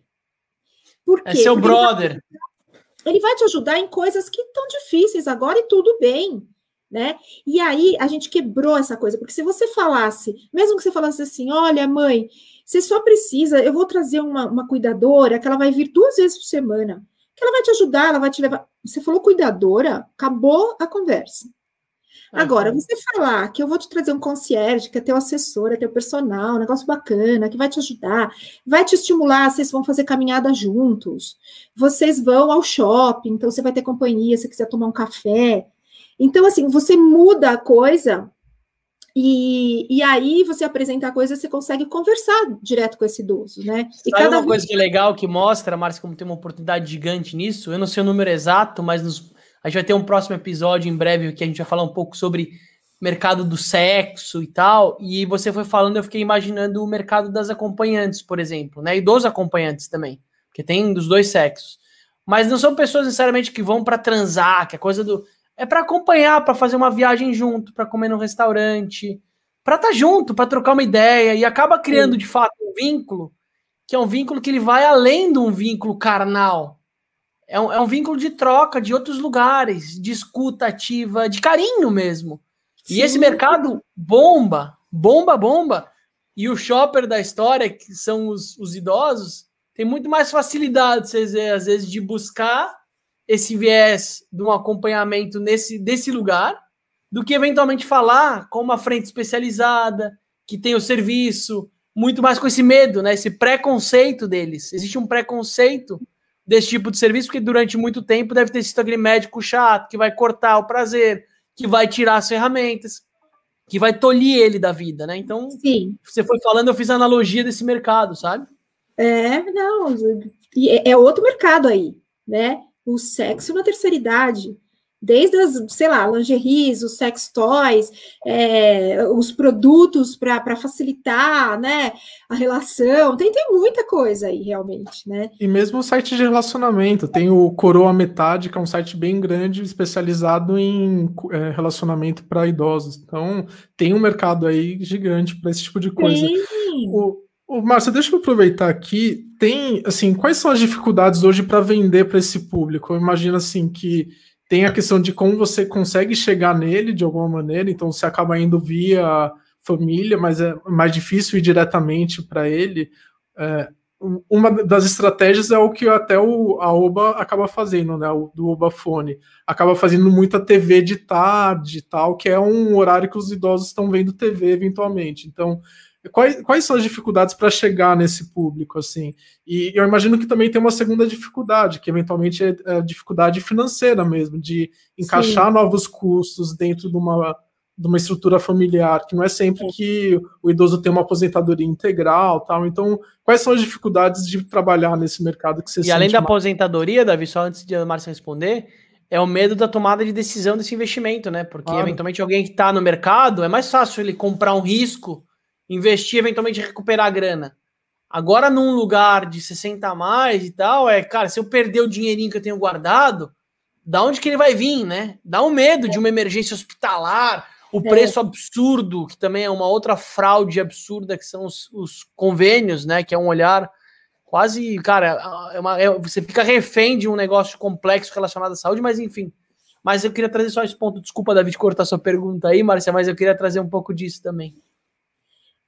Agora eu perdi o fio da meada com assim, São duas dúvidas, eh, duas dúvidas. A primeira, assim, como você chega nesse público, assim, do Isso. ponto de vista de comunicação mesmo, e o segundo, como que você lida com a questão financeira do, é, do idoso, né? Como que trabalha com esses dois pontos? É, são dois grandes desafios. É, hoje, falar com esse idoso, uh, um dos melhores veículos, um, um óbvio, como você falou, seria os, os, uh, os, shows da tarde aí, os programas de televisão aberta mesmo. É, a gente não conseguiu bancar sozinhos nada disso, né, da TV, mas a gente foi por caminho de assessoria de imprensa, a gente participa sempre de um monte de entrevista, dessas, desses programas, é, Rede Vida, e um monte de coisa, assim, né? A gente vai, a gente tem uma, uma boa entrada né, nesses programas, assim, de entrevistas é, de tarde, matutinos também, né? Participamos uma vez do programa do, do Edu Guedes, da Ana Hickman, então tem, tem, tem muita coisa que a gente consegue por esses caminhos alternativos, chamando atenção mesmo para o nosso assunto. E o outro canal enorme agora é o Facebook, porque eles, é, os mais velhos, estão muito no Facebook. Os filhos deles estão mais no Instagram. Então, a gente muda um pouquinho a nossa fala nessas duas redes sociais e para atingir mais um ou o outro público, né? E é engraçado que eu acredito que o custo para fazer publicidade para esse público deve ser muito mais barato do que para outros públicos. É, eu vejo mesmo pelas empresas que eu, que eu trabalho, a gente faz a segmentação acima de 65, 70, tira da, do anúncio. Então, provavelmente o custo deve ser muito mais baixo para fazer propaganda direcionada, né? Propaganda é, paga. É. Faz todo é, sentido por exemplo, um, um, ainda os canais tradicionais, assim, a mídia impressa, né, que engraçado, né, então, por exemplo, uma vez a gente sai, o Estadão fez uma reportagem com a gente, e aí, assim, bombou, que eram eles ligando, né, então, é o Estadão, a Veja, né, então a gente uh, até já fez anúncios na Veja, e realmente eles ligam mais, porque eles têm assinatura lá, 40 anos, 30 anos, né, e não pararam, a gente parou, vai. A gente a gente vê tudo online, mas para eles eles querem ter a revista na mão, né? Então isso também é um outro caminho. Falando dos, do, dos valores, né? É, esse é um grande um grande obstáculo, um grande desafio que a gente tem para ultrapassar, que é, é sim, os, em geral, os serviços para idosos, né? As soluções são custosas, porque envolve mão de obra. Né? Não, ainda não temos uma, uma solução totalmente digital ou um robô. A, a, a, o Japão está testando, né? Os robôs cuidadores e tal, e pode ajudar bastante, mas assim, ainda ter um profissional físico ainda é necessário, um profissional de saúde. Então, é, é então o custo de mão de obra ele encarece né, o, o a solução em si. E ao é... mesmo tempo você não consegue repassar isso via plano de saúde, que o que ajudaria muito. Então, sim, sim. isso é uma coisa que eventualmente valeria a pena brigar para eventualmente conseguir colocar isso, isso como no rol da, da dos, dos, tratamentos, né? É. É, até porque é isso que você falou, né? Se, se você tiver um idoso ativo, a chance dele ter um custo paliativo, um custo crônico, alguma doença acontecer, ela reduz, né? Então, teoricamente, é. seria um investimento dos planos de saúde, né? Sim, mas... sim, mas é, ainda não estamos lá. Mas, por exemplo, é, então, assim, a, a gente se, se depara com situações do tipo, liga e fala assim, olha, eu preciso de alguém só para dormir com, com, com os meus pais, ou com meu pai, ou com minha mãe, só, só para dormir. Então, parece que o profissional vai lá e vai deitar e acabou. Então, isso vai custar eles, então, assim, ainda há muita confusão, porque daí é, ele fala assim, ah, deve custar que nem uma empregada doméstica, uns mil, uns mil reais por mês, e tá bom, porque a pessoa só vai dormir. E não é bem assim, né? Só que geralmente é um enfermeiro, tem outro tipo de qualificação para fazer Mas tem que tipo acordar de hora em hora para ver Sim, se tá tudo bem. Tem toda uma tem responsabilidade, outro... não é só dormir, aquela pessoa tem que estar tá preparada para uma emergência, tem que estar tá preparada, né? Se a pessoa passou mal, enfim, não dá. Então, assim, Aí, aí a pessoa se choca com o valor ele fala, nossa, que absurdo. Então, assim, isso é muito difícil e eu entendo totalmente, né? E tem a outra coisa, tem mais dois pontos relacionados a isso, dos valores, né? Uma que, o, é, se vocês começarem a fuçar, aí vocês vão ver que diz o seguinte: o Brasil envelheceu é, sem enriquecer. Porque, por exemplo, os Estados Unidos, eles enriqueceram e envelheceram. O Japão, a mesma coisa. A Europa também, né? E, e, o Brasil não, o Brasil sempre nesse perrengue, né? A economia, não sei o quê, a aposentadoria, é, enfim, tu, tudo muito difícil. Esse é um ponto, né? Então, o Brasil não é um país rico para a grande maioria da população. Muito pelo contrário, um país de muita desigualdade. É, e o, o outro ponto é justamente aquela coisa do brasileiro, que vai empurrando com a barriga, não tem muito planejamento, vamos lá, vamos deixar para lá, depois a gente vê, e não sei o que e tal, né? E aí, quando você vê... Uma você hora tem... chega uma curva ali que se assusta, né? Exatamente. E você não fez todo um planejamento de vida. Como é que eu quero estar aos 80 anos? Como que eu quero viver? Eu quero viver só com a aposentadoria de dois mil reais ou eu quero é, tentar de toda forma, enquanto eu estiver no, no, topo da minha atividade profissional, ativo, eu, eu guardar todo o dinheiro possível e me planejar para quando for. Porque eu tenho que pensar no quê? Eu tenho que pensar que o convênio é mais caro, pelo menos hoje, né? Em linha com o que você falou aí, Aziz. Convênio, conforme cresce a idade, você vai, vai aumentando o valor. Não, e é, se você sair do convênio, eu descobrir que você sair do convênio, ninguém mais vai te aceitar, né? Volta, Só o Prevent Senior. Você, tá, você, você sai do mercado, né? Aconteceu Sim. isso com o meu pai. O meu pai ele, ele esqueceu de pagar dois planos em seguidas e cancelaram o plano, plano dele. Ele passou a vida inteira pagando. Depois de, E aí, não conseguia cancelou. voltar? Não, não, não conseguiu voltar. E a gente teve que ir pro, pro Prevent Senior, porque não, o Amil não quis aceitar de jeito nenhum. Olha só. Olha só. E aí, assim, é, é, bem isso aí, né? Então você tem que prever tudo isso e, e, e, planejar como é que eu quero estar. Tá. Porque se eu quiser morar lá no interior de Minas, uma cidadezinha desse tamanho e tal, e o meu custo de vida vai ser super baixo, e eu, eu vou sobreviver com 3 mil e tá bom para mim, tô feliz, ótimo, fantástico. Agora, se você quiser ter, se você quiser prever, eh, planejar que se você precisar de cuidados especiais, medicamentos especiais e não sei o quê, e que você tenha um, um, né, uma retaguarda, aí você tem que começar muito antes esse planejamento. Né? É, o que eu ia só complementar, para quem está olhando para isso, vai falar, putz, dá mais trabalho do que imaginava. Mexer com terceira idade é trampo, você tem que ter enfermeiro. Eu acho que eu queria puxar a sardinha para os espaços dia, né, Márcia? Que é uma coisa que vai bombar, que é ressignificar os espaços de dormir, né, a casa de idoso como um, um depósito, um armário mas espaços de convívio. Eu me envolvi há três anos atrás num projeto incrível que chama Convita. Vale a pena depois você estar tá assistindo dar uma olhada. É um projeto que foi puxado por três famílias italianas, a Balduco, Papais e a Comolati, famílias tradicionais, de imigrantes, que queriam criar, ressignificar um, um, um, trabalho que eles faziam muito atrelado ao assistencialismo ao idoso, né? O idoso que não deu certo italiano, os imigrantes. E aí o Paulo Papais, que foi a nova geração, viu que esse modelo não era sustentável, ficar dando dinheiro para os italianos que não deram certo, né, os velhinhos que...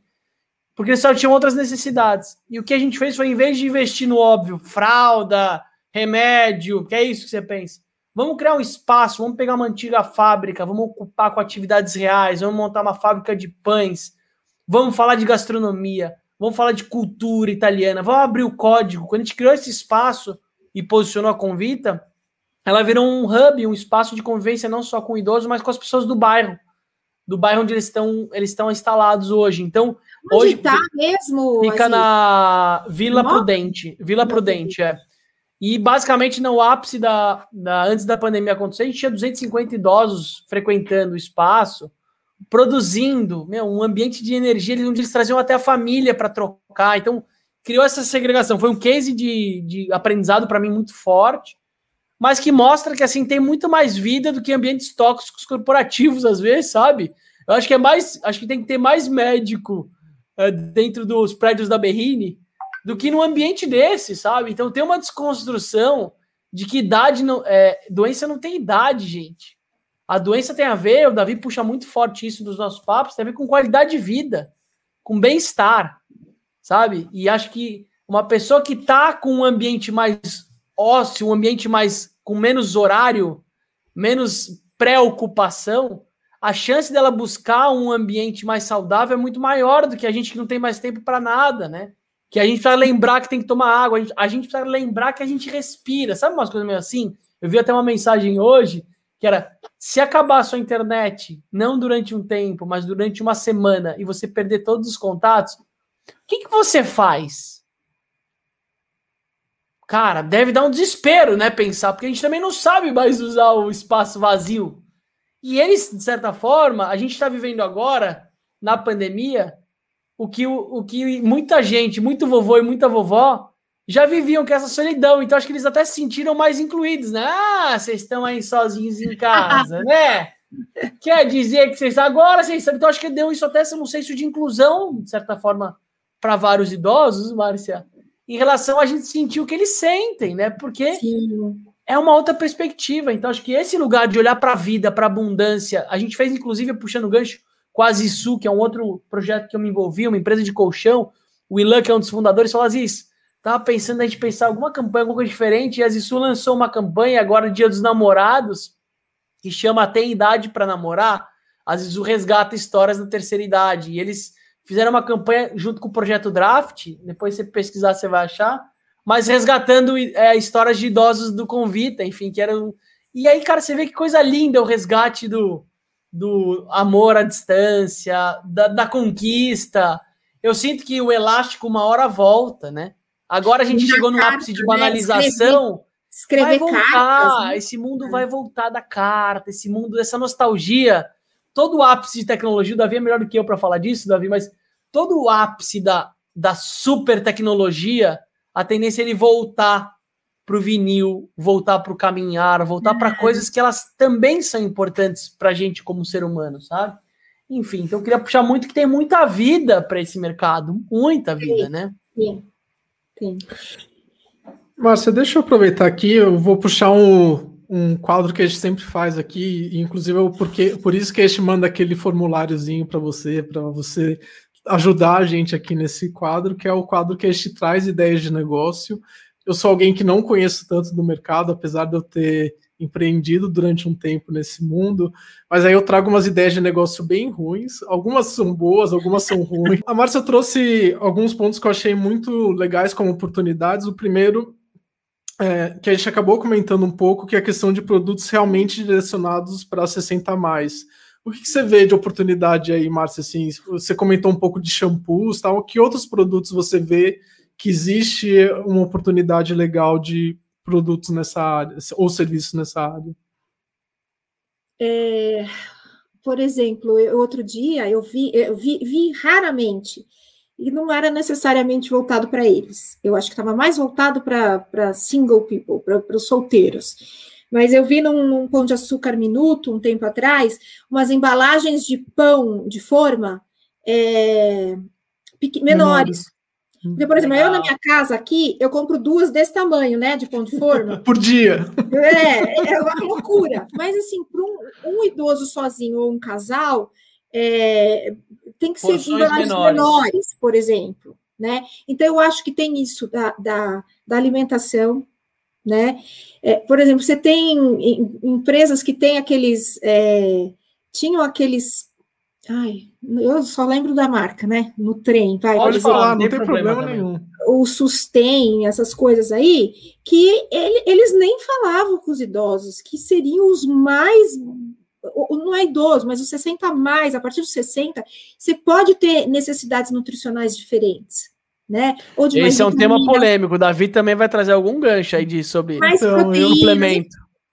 No, no trem, assim, eu, eu, foi uma das ideias de negócio que eu trouxe, até, Márcia, vou te interromper um pouco, que é, é lançar um, um, algo como se fosse um no trem, é que o Nutrem é aquele produto ultraprocessado, tranqueirão, assim. É quase Mas tóxico o negócio. É, é, quase radioativo, assim. Então, fazer um Nutrem mais orgânico, um Nutrem com produtos mais naturais. Acho que tem um mercado aí para fazer alguma coisa tem, nessa linha. Tem enorme. né? Saboroso, então, né, Davi? Saboroso, Sim. né?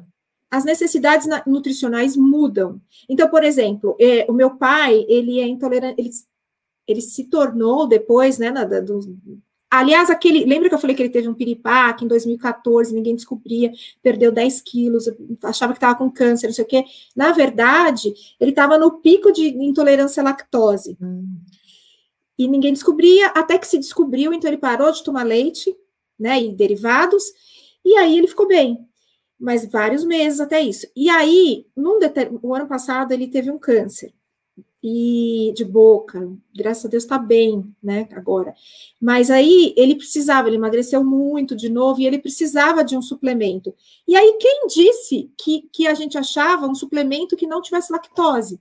Só que a grande maioria dos idosos, muita, muitos idosos desenvolvem intolerância à lactose depois de uma certa idade, porque tem o metabolismo de, vai diminuindo, você vai diminuindo a produção dessa, dessa enzima, lactase, e aí? E aí a gente não achava. Então, assim, é, falta esse olhar ainda. O produto. Nossa, esse olhar é meio bizarro, né? Porque a gente discutiu, né, Davi? Tem tanta coisa que não precisa ter lactose e não tem lactose de qualquer jeito e coloca sem lactose.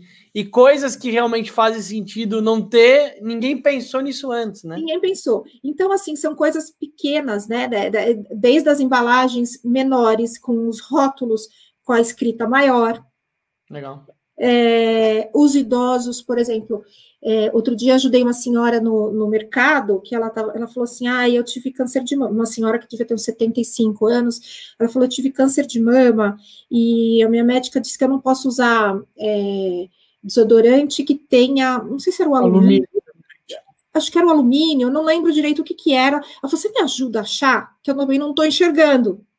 Aí, de novo, né? Aquela prateleira gigante de, de desodorantes e ela não enxergava, né? As letrinhas. É. Como aí, ela vai achar o alumínio no item da descrição, né? Nossa. E gente. aí eu achei um só, né? Escondidinho lá, que era com essa proposta mais orgânica, mais, enfim, é, mais natural e que não tinha isso aí. Então, assim, as mulheres depois dos 60, 70, vão aumentando a chance de câncer em geral e de câncer de mama também, infelizmente. E aí, então, assim, tem que ter esse olhar. Né? O que, que pode estar acontecendo com essas pessoas acima de 70 anos e o que, que meu produto pode endereçar ou o que ele não deve conter, né? Total. Então, assim, é realmente você focar no que eles precisam. É, por exemplo, você vai no, você vai em qualquer Walmart lá nos Estados Unidos, ou qualquer farmácia, né? Um Walgreens da vida, um, um CVS, você tem prateleiras gigantescas de, de equipamentos para a terceira idade. Você compra as bengalas, você compra o banquinho de usar no chuveiro, você compra um monte de coisa que lá não tem esses tabus. Aqui é como se isso não existisse. Primeiro que é super difícil de achar. É como se isso não existisse, né? É. É isso aí. Legal. Imagina que legal produtos de design disso, Davi. Você ficou falando de produto, eu fiquei pensando. É. Pegar as cadeirinhas ou coisas assim que são meio feias, meio de plástico e você pegar um super designer legal e, e ressignificar a parte visual disso como mobiliário de criança, sei lá, tem a Maria Joaquina que faz uma, umas marcenarias lindas, em vez de ter até aqueles corrimão de ferro horrível no meio da casa, sabe? Imagina você criar uma estética de arquitetura legal de objetos de casa para isso, imagina, legal. É, então, lá, lá, nos Estados Unidos, eles já estão anos luz da gente, né? Então, principalmente na costa oeste, lá, né?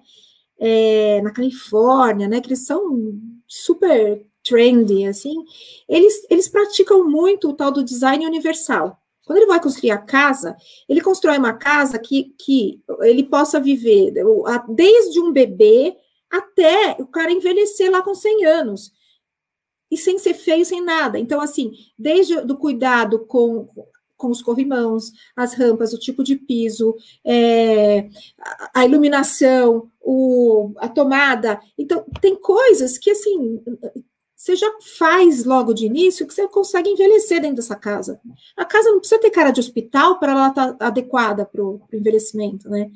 Tem uma, uma arquiteta que é especialista nisso, que é a Flávia Ranieri, não sei se vocês conhecem, de repente bater um papo com ela, é legal. Legal porque ela tem muito essa visão, é muito legal, ela tem esse olhar da, da gerontologia e da arquitetura, né? Que legal. Deixa eu trazer mais uma ideia de negócio aqui, que é uma dificuldade que eu tenho, que o meu pai toda hora me liga perguntando coisas de tecnologia, e não é sempre que eu consigo ajudar. Então, um suporte de tecnologia voltado para idoso. Eu não sei se a, a concierge oferece esse tipo de serviço, mas seria muito útil, sabe? Um, como se fosse um help desk, um service desk para idosos.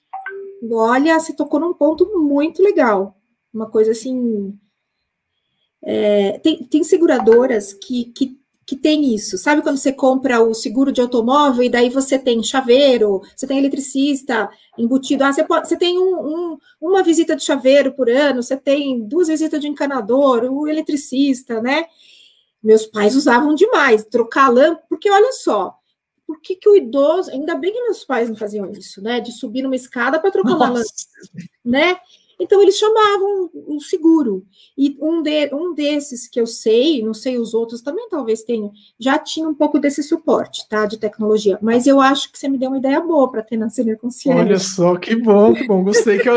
oh. E outra coisa, além disso, tem aí tem uma, uma ideia que é relacionada, que é ajudar em compras online assim, eu vejo muito com o meu pai volta e meia quer comprar alguma coisa online e ele não consegue, ele acaba pedindo para mim, eu vou e compro, não tem problema nenhum, mas imagino que várias pessoas devam passar por isso, assim, que, pô, como que compra alguma coisa no Mercado Livre? Meu pai não consegue, então eu acabo comprando para ele e mando entregar na casa dele, né? Então, você Legal. sabe, no nosso caso, é, é, porque assim, o que você falou pode ser um produto nosso é, de venda até macio, maciça, assim, bem, bem é, enfim. Bem disseminado, mas, assim, né? É, mas acontece que, no nosso caso, quando os, os, com os nossos clientes, como ele tem lá uma pessoa que vai dar algum nível de suporte para ele, seja uma vez por semana, duas ou sete vezes por semana, que vai lá ter alguma interação com ele, é, essa pessoa, esse cuidador, o profissional de enfermagem, ele acaba exercendo esse papel. Porque, em geral, eles são ah, mais novos. Legal. Mais então dá para fazer um treinamento, Davi, um treinamento para essa galera. Ali, né? E, por exemplo, durante a pandemia, o que, que a gente incentivou? Como eles não podiam sair, é, o que, que a gente incentivou? Que a parte do social, lá, o estímulo social, ele tinha que ser feito dentro de casa. E como é que a gente fazia isso? A gente criou ideias e, e passou para os cuidadores, para os profissionais de enfermagem, para eles executarem com os idosos. Então, por exemplo, vamos resgatar é, amigos de infância. Vamos para o Facebook tentar achar? E seus amigos de escola, como chamava? Maria, Maria Eduarda de Albuquerque, não sei o quê.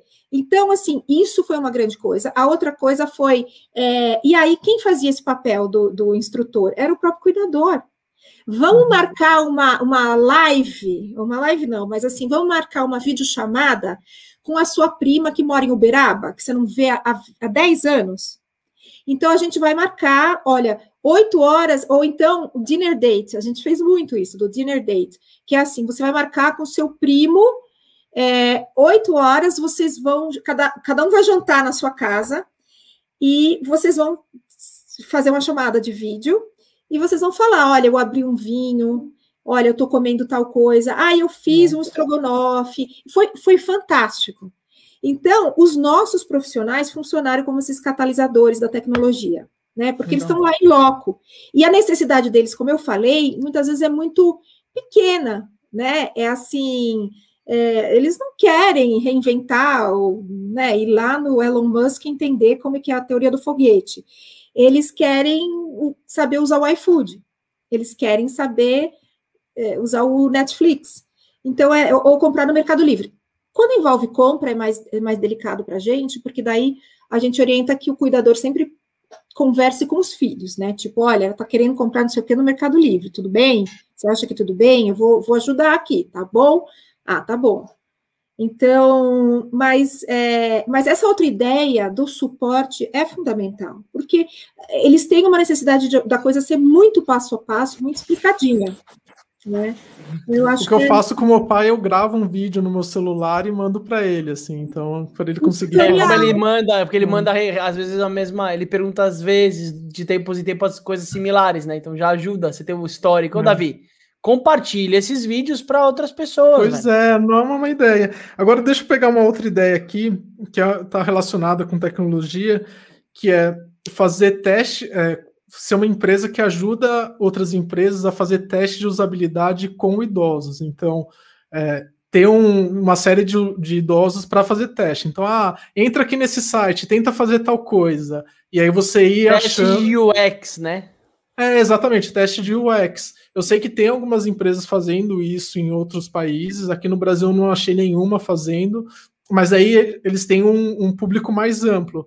Mas seria muito bacana ter um serviço especializado em idosos, dado que eles é uma população que está crescendo muito e quer usar, por exemplo, um iFood da vida ou qualquer outro serviço. É, é verdade. Tá vendo? Você pode usar isso, inclusive, Márcia, na, na sua empresa para ajudar a financiar vou, o custo. Vou marcar com o Davi depois, pegar essas ideias aí. Marca todas. com o senhor Davi, o garimpo do Davi não é à toa que esse quadro tá, tá bombando. bombando. É. Outra coisa que eu acho que seria um, um, uma ideia legal assim de, de negócio é usar usar o, o idoso como mão de obra mesmo para trabalho, assim. Então criar agências que alocam é, profissionais idosos em empresa e principalmente em, negócio, em trabalhos que sejam mais remotos. Então venda, suporte telefônico, esse tipo de coisa. Eu não sei se você conhece, Márcio, alguma, alguém fazendo isso nessa linha, mas acho que tem, tem uma oportunidade legal aí. Tem sim, tem sim. Tem duas. Uma que eu conheço bem, né? Que é, é a Mature Jobs. É, a Mature, é. E tem uma outra, mas que eu não conheço também. Conheço o, o, o CEO, o fundador, né? Que é a Labora, que também está tá bem engajada nisso aí, exatamente nisso aí.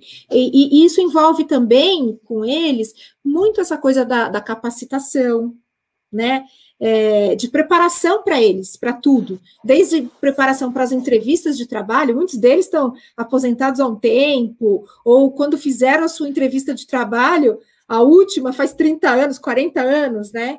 Então, estão fora, né? E também, assim, atualização de várias coisas, atualização da tecnologia. Então, isso também é importante, né? Tem um gancho aí, Márcia, de uma coisa que eu estou vivendo em uma das minhas empresas, que é a SCAP, que é a gente projeta muito o mercado de turismo, né, para o idoso, né? Isso é um mercado mais consolidado. CVC deitou e rolou no idoso, fazendo isso, um concierge de viagem, monta toda a infra, não vai no hotel mais boutique, mas no hotel que é acessível, que é prático, que cabe no pocotão.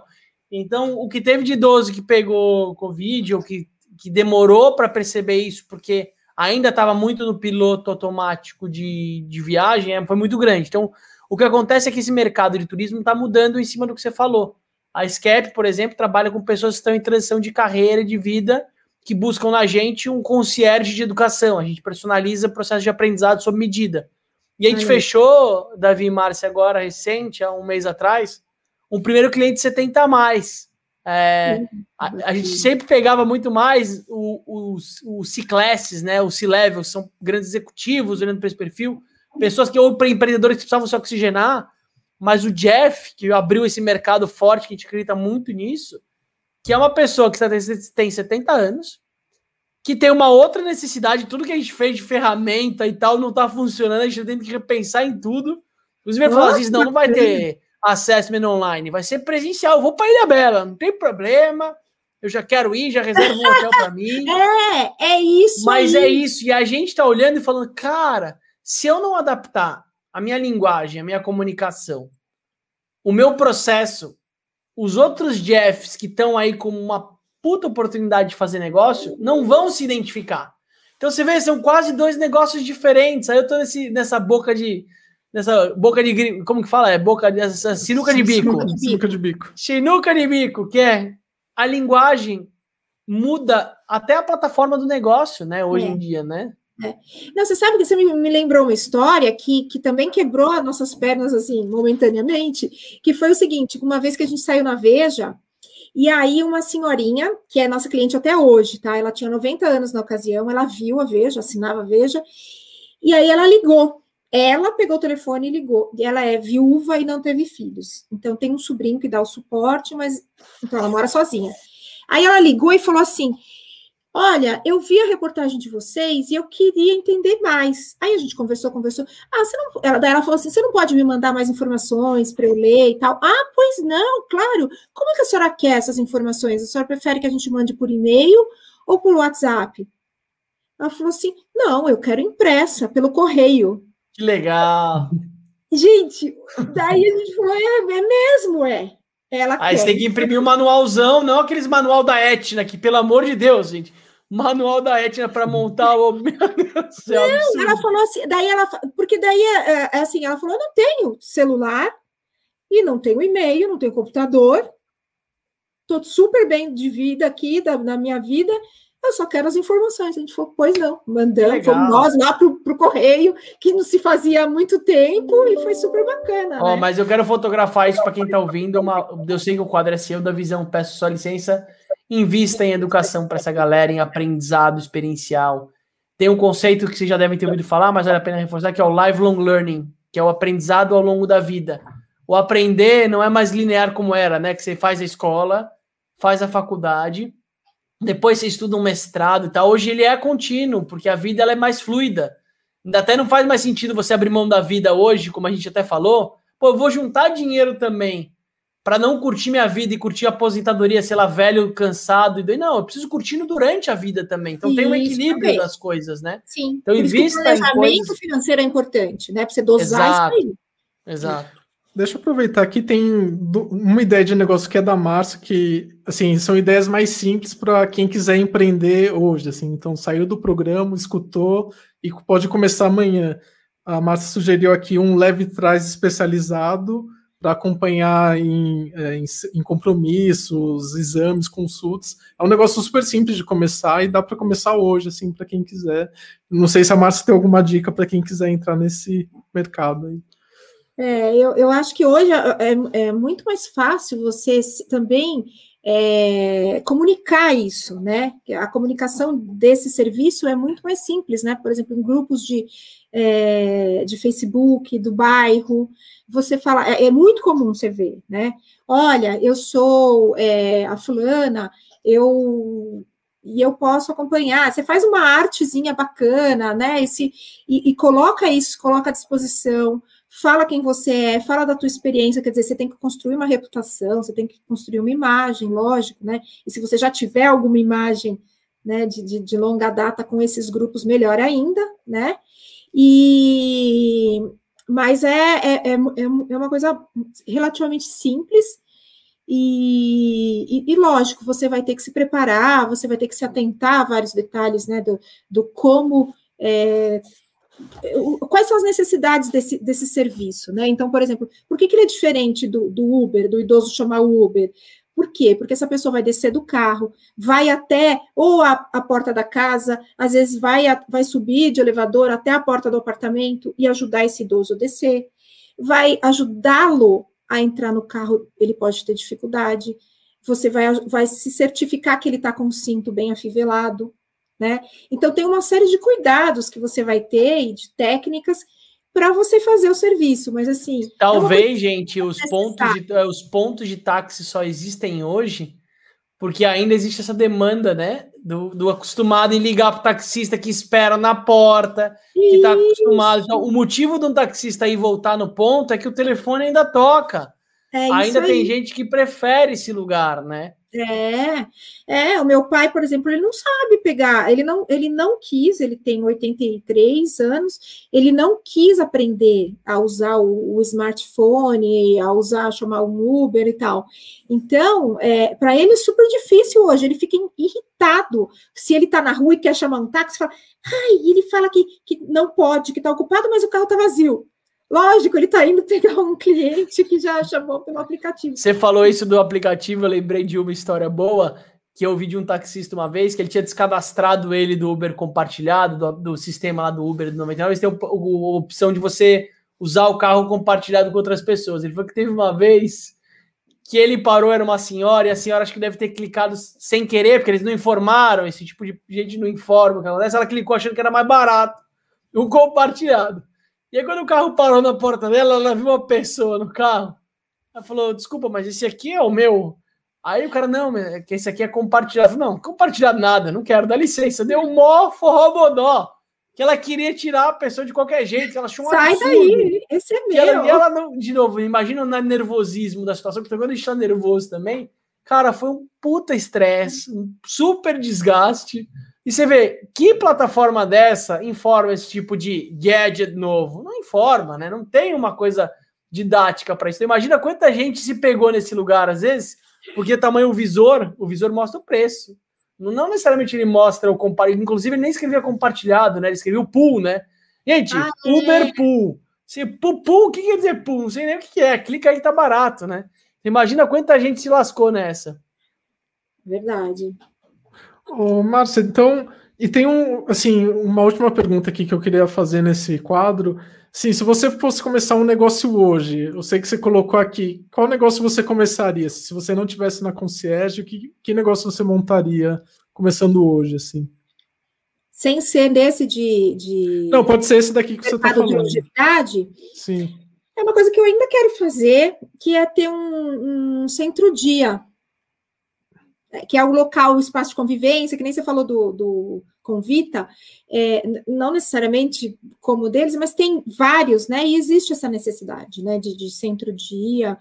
É, as pessoas começaram a chamar isso de um modo errôneo e, e também infantilizante, que é, eles chamavam de creche do idoso, né? É, muito e é uma forte. que a gente, a gente busca quebrar justamente, mas é o centro-dia do idoso, que é é um local de convivência, é um local de, desses exercícios ali, né, do, do, do, do, do estímulo cognitivo, do estímulo físico, do estímulo social, tudo ali.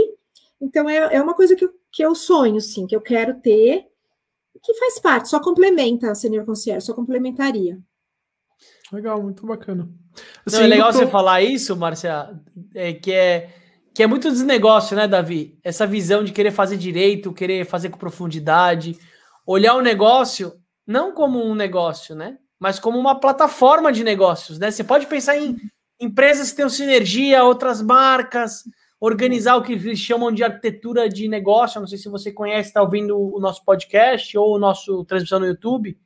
Quando a gente cria marca ou cria um negócio, é importante entender quais são as unidades dele, como eu posiciono isso, né? Se é uma marca única, se é um grupo, se são duas empresas correlacionadas, se são serviços. Tem um olhar para isso que ele é muito importante, porque imagina a própria Senior Concierge, se a gente olhar o seu, o seu negócio, ele tem vários subnegocinhos ali dentro, que às vezes podem ser outras marcas, outras empresas, né? Então acho que tem um pouco dessa fertilidade que é legal a gente olhar. É. E falando um pouco de, de, de, ser empreendedora e do, do começo de ser empreendedora, porque a vida inteira eu fui funcionária de, de empresa tal, né? E daí, de repente, pá, mergulhei e fui empreender, né? E, e, nesse mercado, que quando eu olhei, eu falei, gente, isso é um blue ocean, isso aqui tem muita oportunidade. Então, um dos meus erros, vai, eu, do, que, é de bater cabeça tal, é que assim, no começo eu dava tiro para todo lado, eu abria demais, ia atrás de várias iniciativas, eu queria, eu quero tudo. Aí, num dado momento, sei lá, um ano e meio, dois, um ano e meio, vai, eu falei, não, peraí, calma, vamos focar, vamos diminuir o nosso portfólio, vamos diminuir essa, esse monte de iniciativa, né? Fechar algumas portas, algumas janelas assim nesse momento, focar em alguma coisa para crescer, né? Para consolidar, para ter base para depois eu dar aqueles saltos. Então, essa foi uma coisa de empreendedora que, que eu aprendi, né? Legal. né? Batendo cabeça mesmo. Legal, deixa eu aproveitar que você já entrou nesse tema, e é um tema que a gente sempre trata no finalzinho do podcast, que é dicas que você tem para quem está pensando em empreender, o que você gostaria de deixar aí para o ouvinte de coisas é, que você aprendeu durante sua jornada. Hum.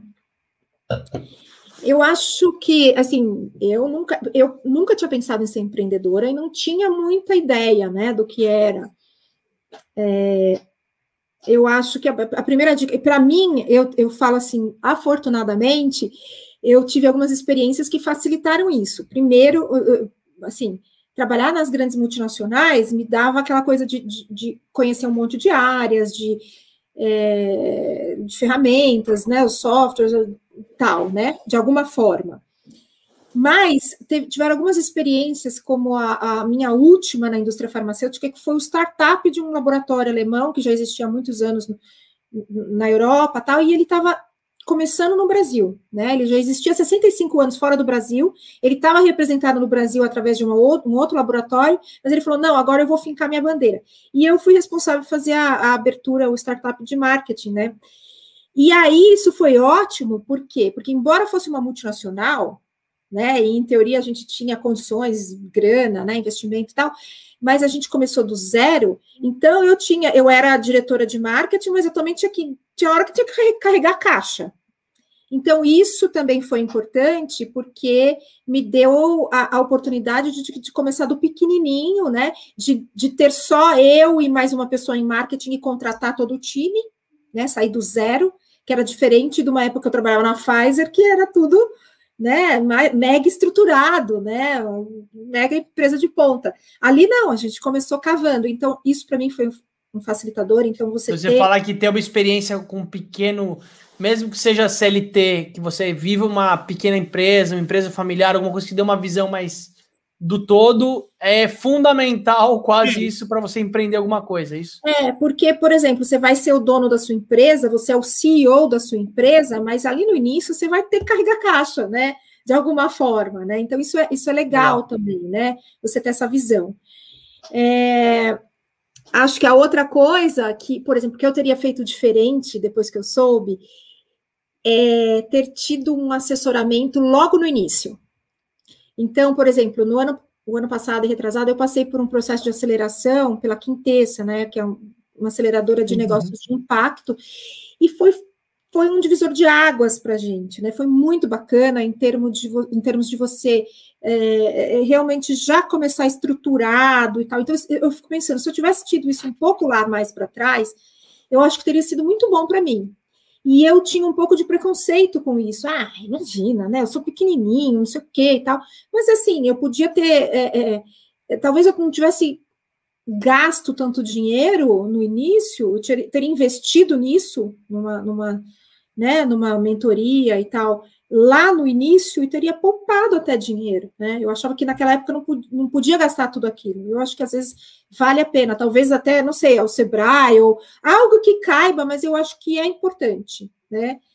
É, a questão então... de ter humildade de procurar ajuda para o empreendedor é super importante. E eu sinto que tem alguns empreendedores que eles têm essa facilidade de buscar, passar a mão no telefone, mas a grande maioria eu acho que tem um pouco de medo, inclusive, de pedir ajuda, principalmente no começo, sabe? Ele é. quer passar aquela imagem de sucesso e acaba não querendo expor que ele está no momento de dificuldade. É, é. é e até acho... você falou um pouco do Sebrae, também tomar cuidado para quem você pede ajuda, né? Porque o Sebrae ele tem um papel, você vê que é o primeiro que você lembra, a gente já falou um pouco aqui, Márcia, da importância de ressignificar, porque o Sebrae é genérico, às vezes ele vai te ajudar muito mais com ferramenta, então, às vezes, a pior, desculpa o termo cagada, vai ser você terceirizar um, um papel-chave para alguém que não está olhando a fundo o seu negócio. Então, vale a pena você, de novo, investir tempo e energia, e que nem a Márcia está falando, acho que isso é legal, para procurar gente que está afim de te ajudar de verdade, né? E tem, é. e tem bastante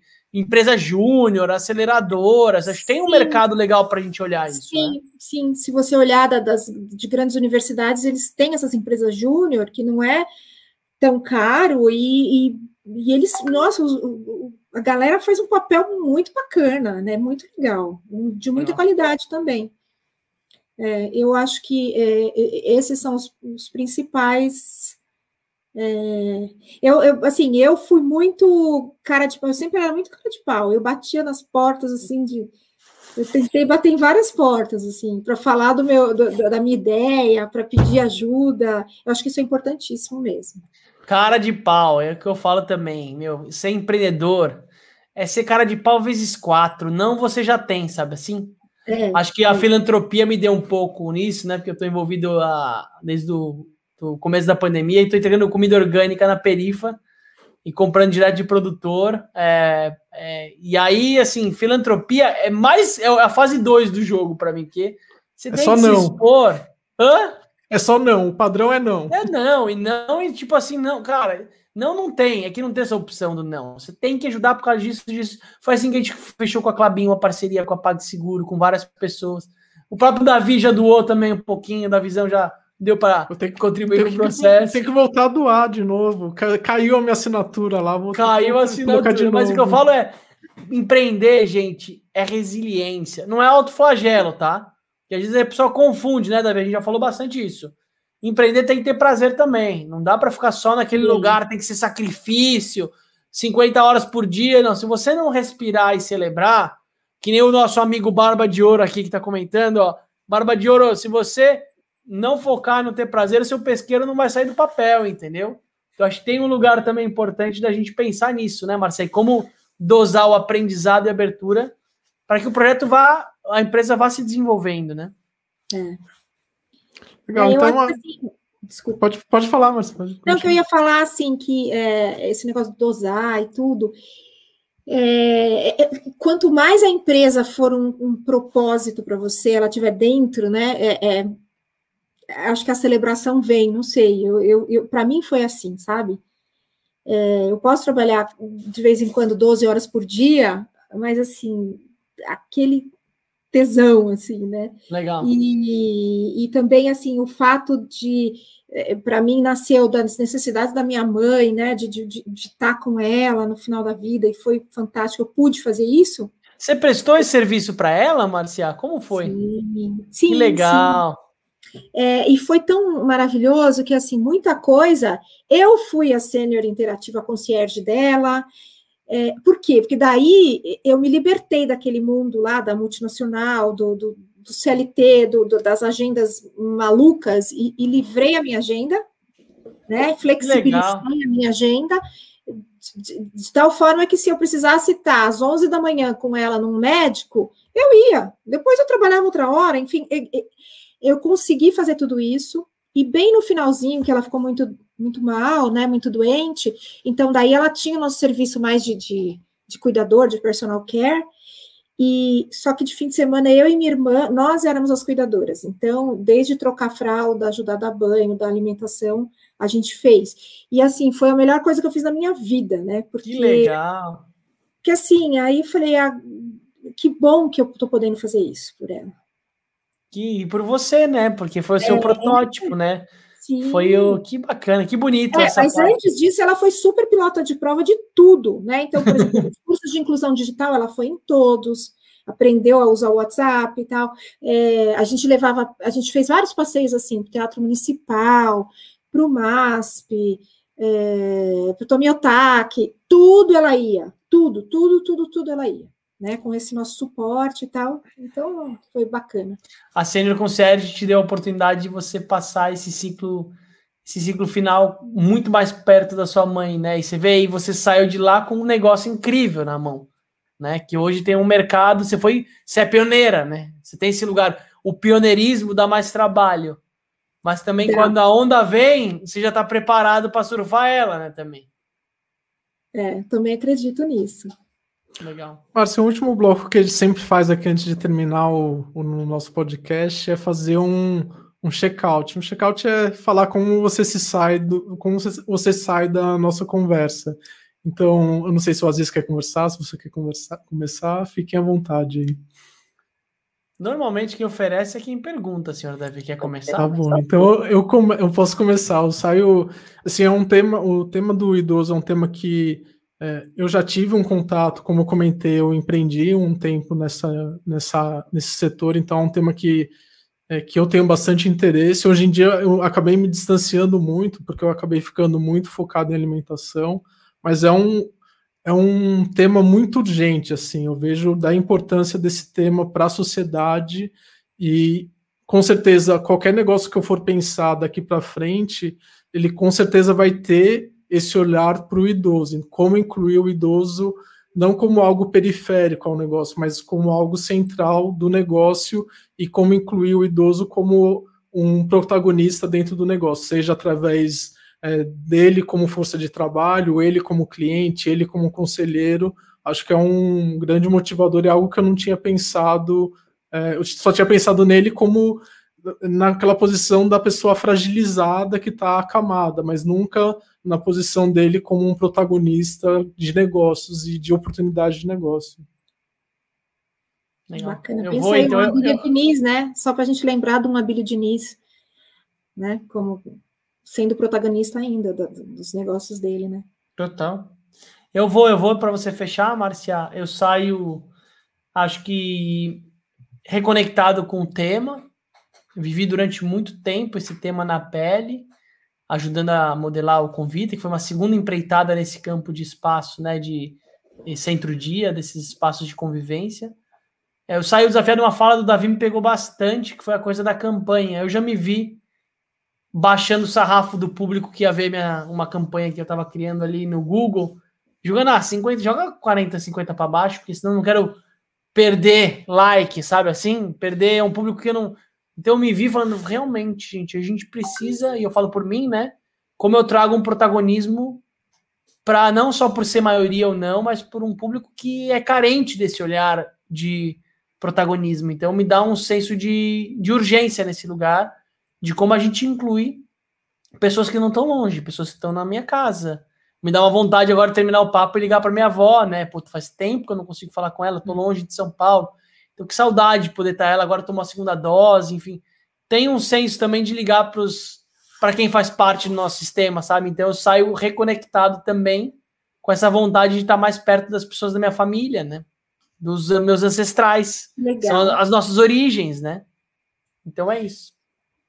Eu saio, assim, primeiro, muito feliz de ouvir isso que você acabou de falar, que pelo menos esse bate-papo pôde te trazer essa sensação, né, de olha, vou, que delícia, vou falar com a minha avó, né, de se reconectar com a família, isso é, é tão importante, né, isso é um dos fatores de, de você envelhecer bem também, essa conexão familiar é importante. A outra coisa que eu saio é, é leve de um bate-papo falando de negócios, né? Porque já e eu participei de poucos podcasts, então estou aprendendo ainda, mas o que eu achei muito bacana aqui é essa leveza mesmo, né? Essa coisa solta e legal para falar de negócio, mas de uma forma muito muito espontânea, muito casual, porque em geral a gente vai ou vai para uma entrevista, né? De, de, sei lá, de televisão, de rádio, aquela coisa mais formal, mais assim que eu fico tensa e tal, né? Você tem que pensar, olho para a câmera ali e tal, não sei o que e tal. Aqui não, a gente estava um bate-papo entre amigos, então foi muito gostoso. Só, só posso agradecer vocês a oportunidade. Ah, eu vou falar, fiquei com vergonha do meu copo também, né, velho? Eu preciso arranjar uma taça mais altura, né? Gente, para você que está ouvindo a gente, a Márcia está com aquela taça estilosíssima. Como a gente descreve essa taça, gente? É uma taça de, de assim, a taça que até o James Bond ficaria orgulhoso de ter. Assim, quando ele pediu o martini dele mexido, não batido, com, é essa taça. Com azeitona, com né? Azeitona. Mas, Márcia, muito legal você ter comentado de. Assim, esse é realmente o nosso intuito: é fazer um, um programa que seja ao mesmo tempo informativo mas, mas que tenha também essa leveza de ser um bate-papo, que é onde a gente acha que falta conteúdo legal na internet de negócios, de um jeito leve mesmo. E essa é a ideia. Eu fico feliz que você tenha achado que a gente fez exatamente, seguiu essa, essa linha durante o nosso papo. Muito bacana. Senti sim, senti mesmo isso.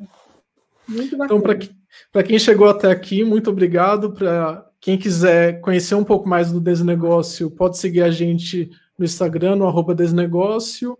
O nosso principal canal de distribuição é através do Spotify, então é, entra lá no Spotify, procura Desnegócio que vai estar tá lá o, o, nosso podcast, e também através do YouTube, para quem quiser ver a minha carinha bonita, a carinha do Aziz e a Márcia também, nesse nosso nesse papo gostoso que a gente teve aqui hoje. E ver a taça também, né? Saúde, gente! Muito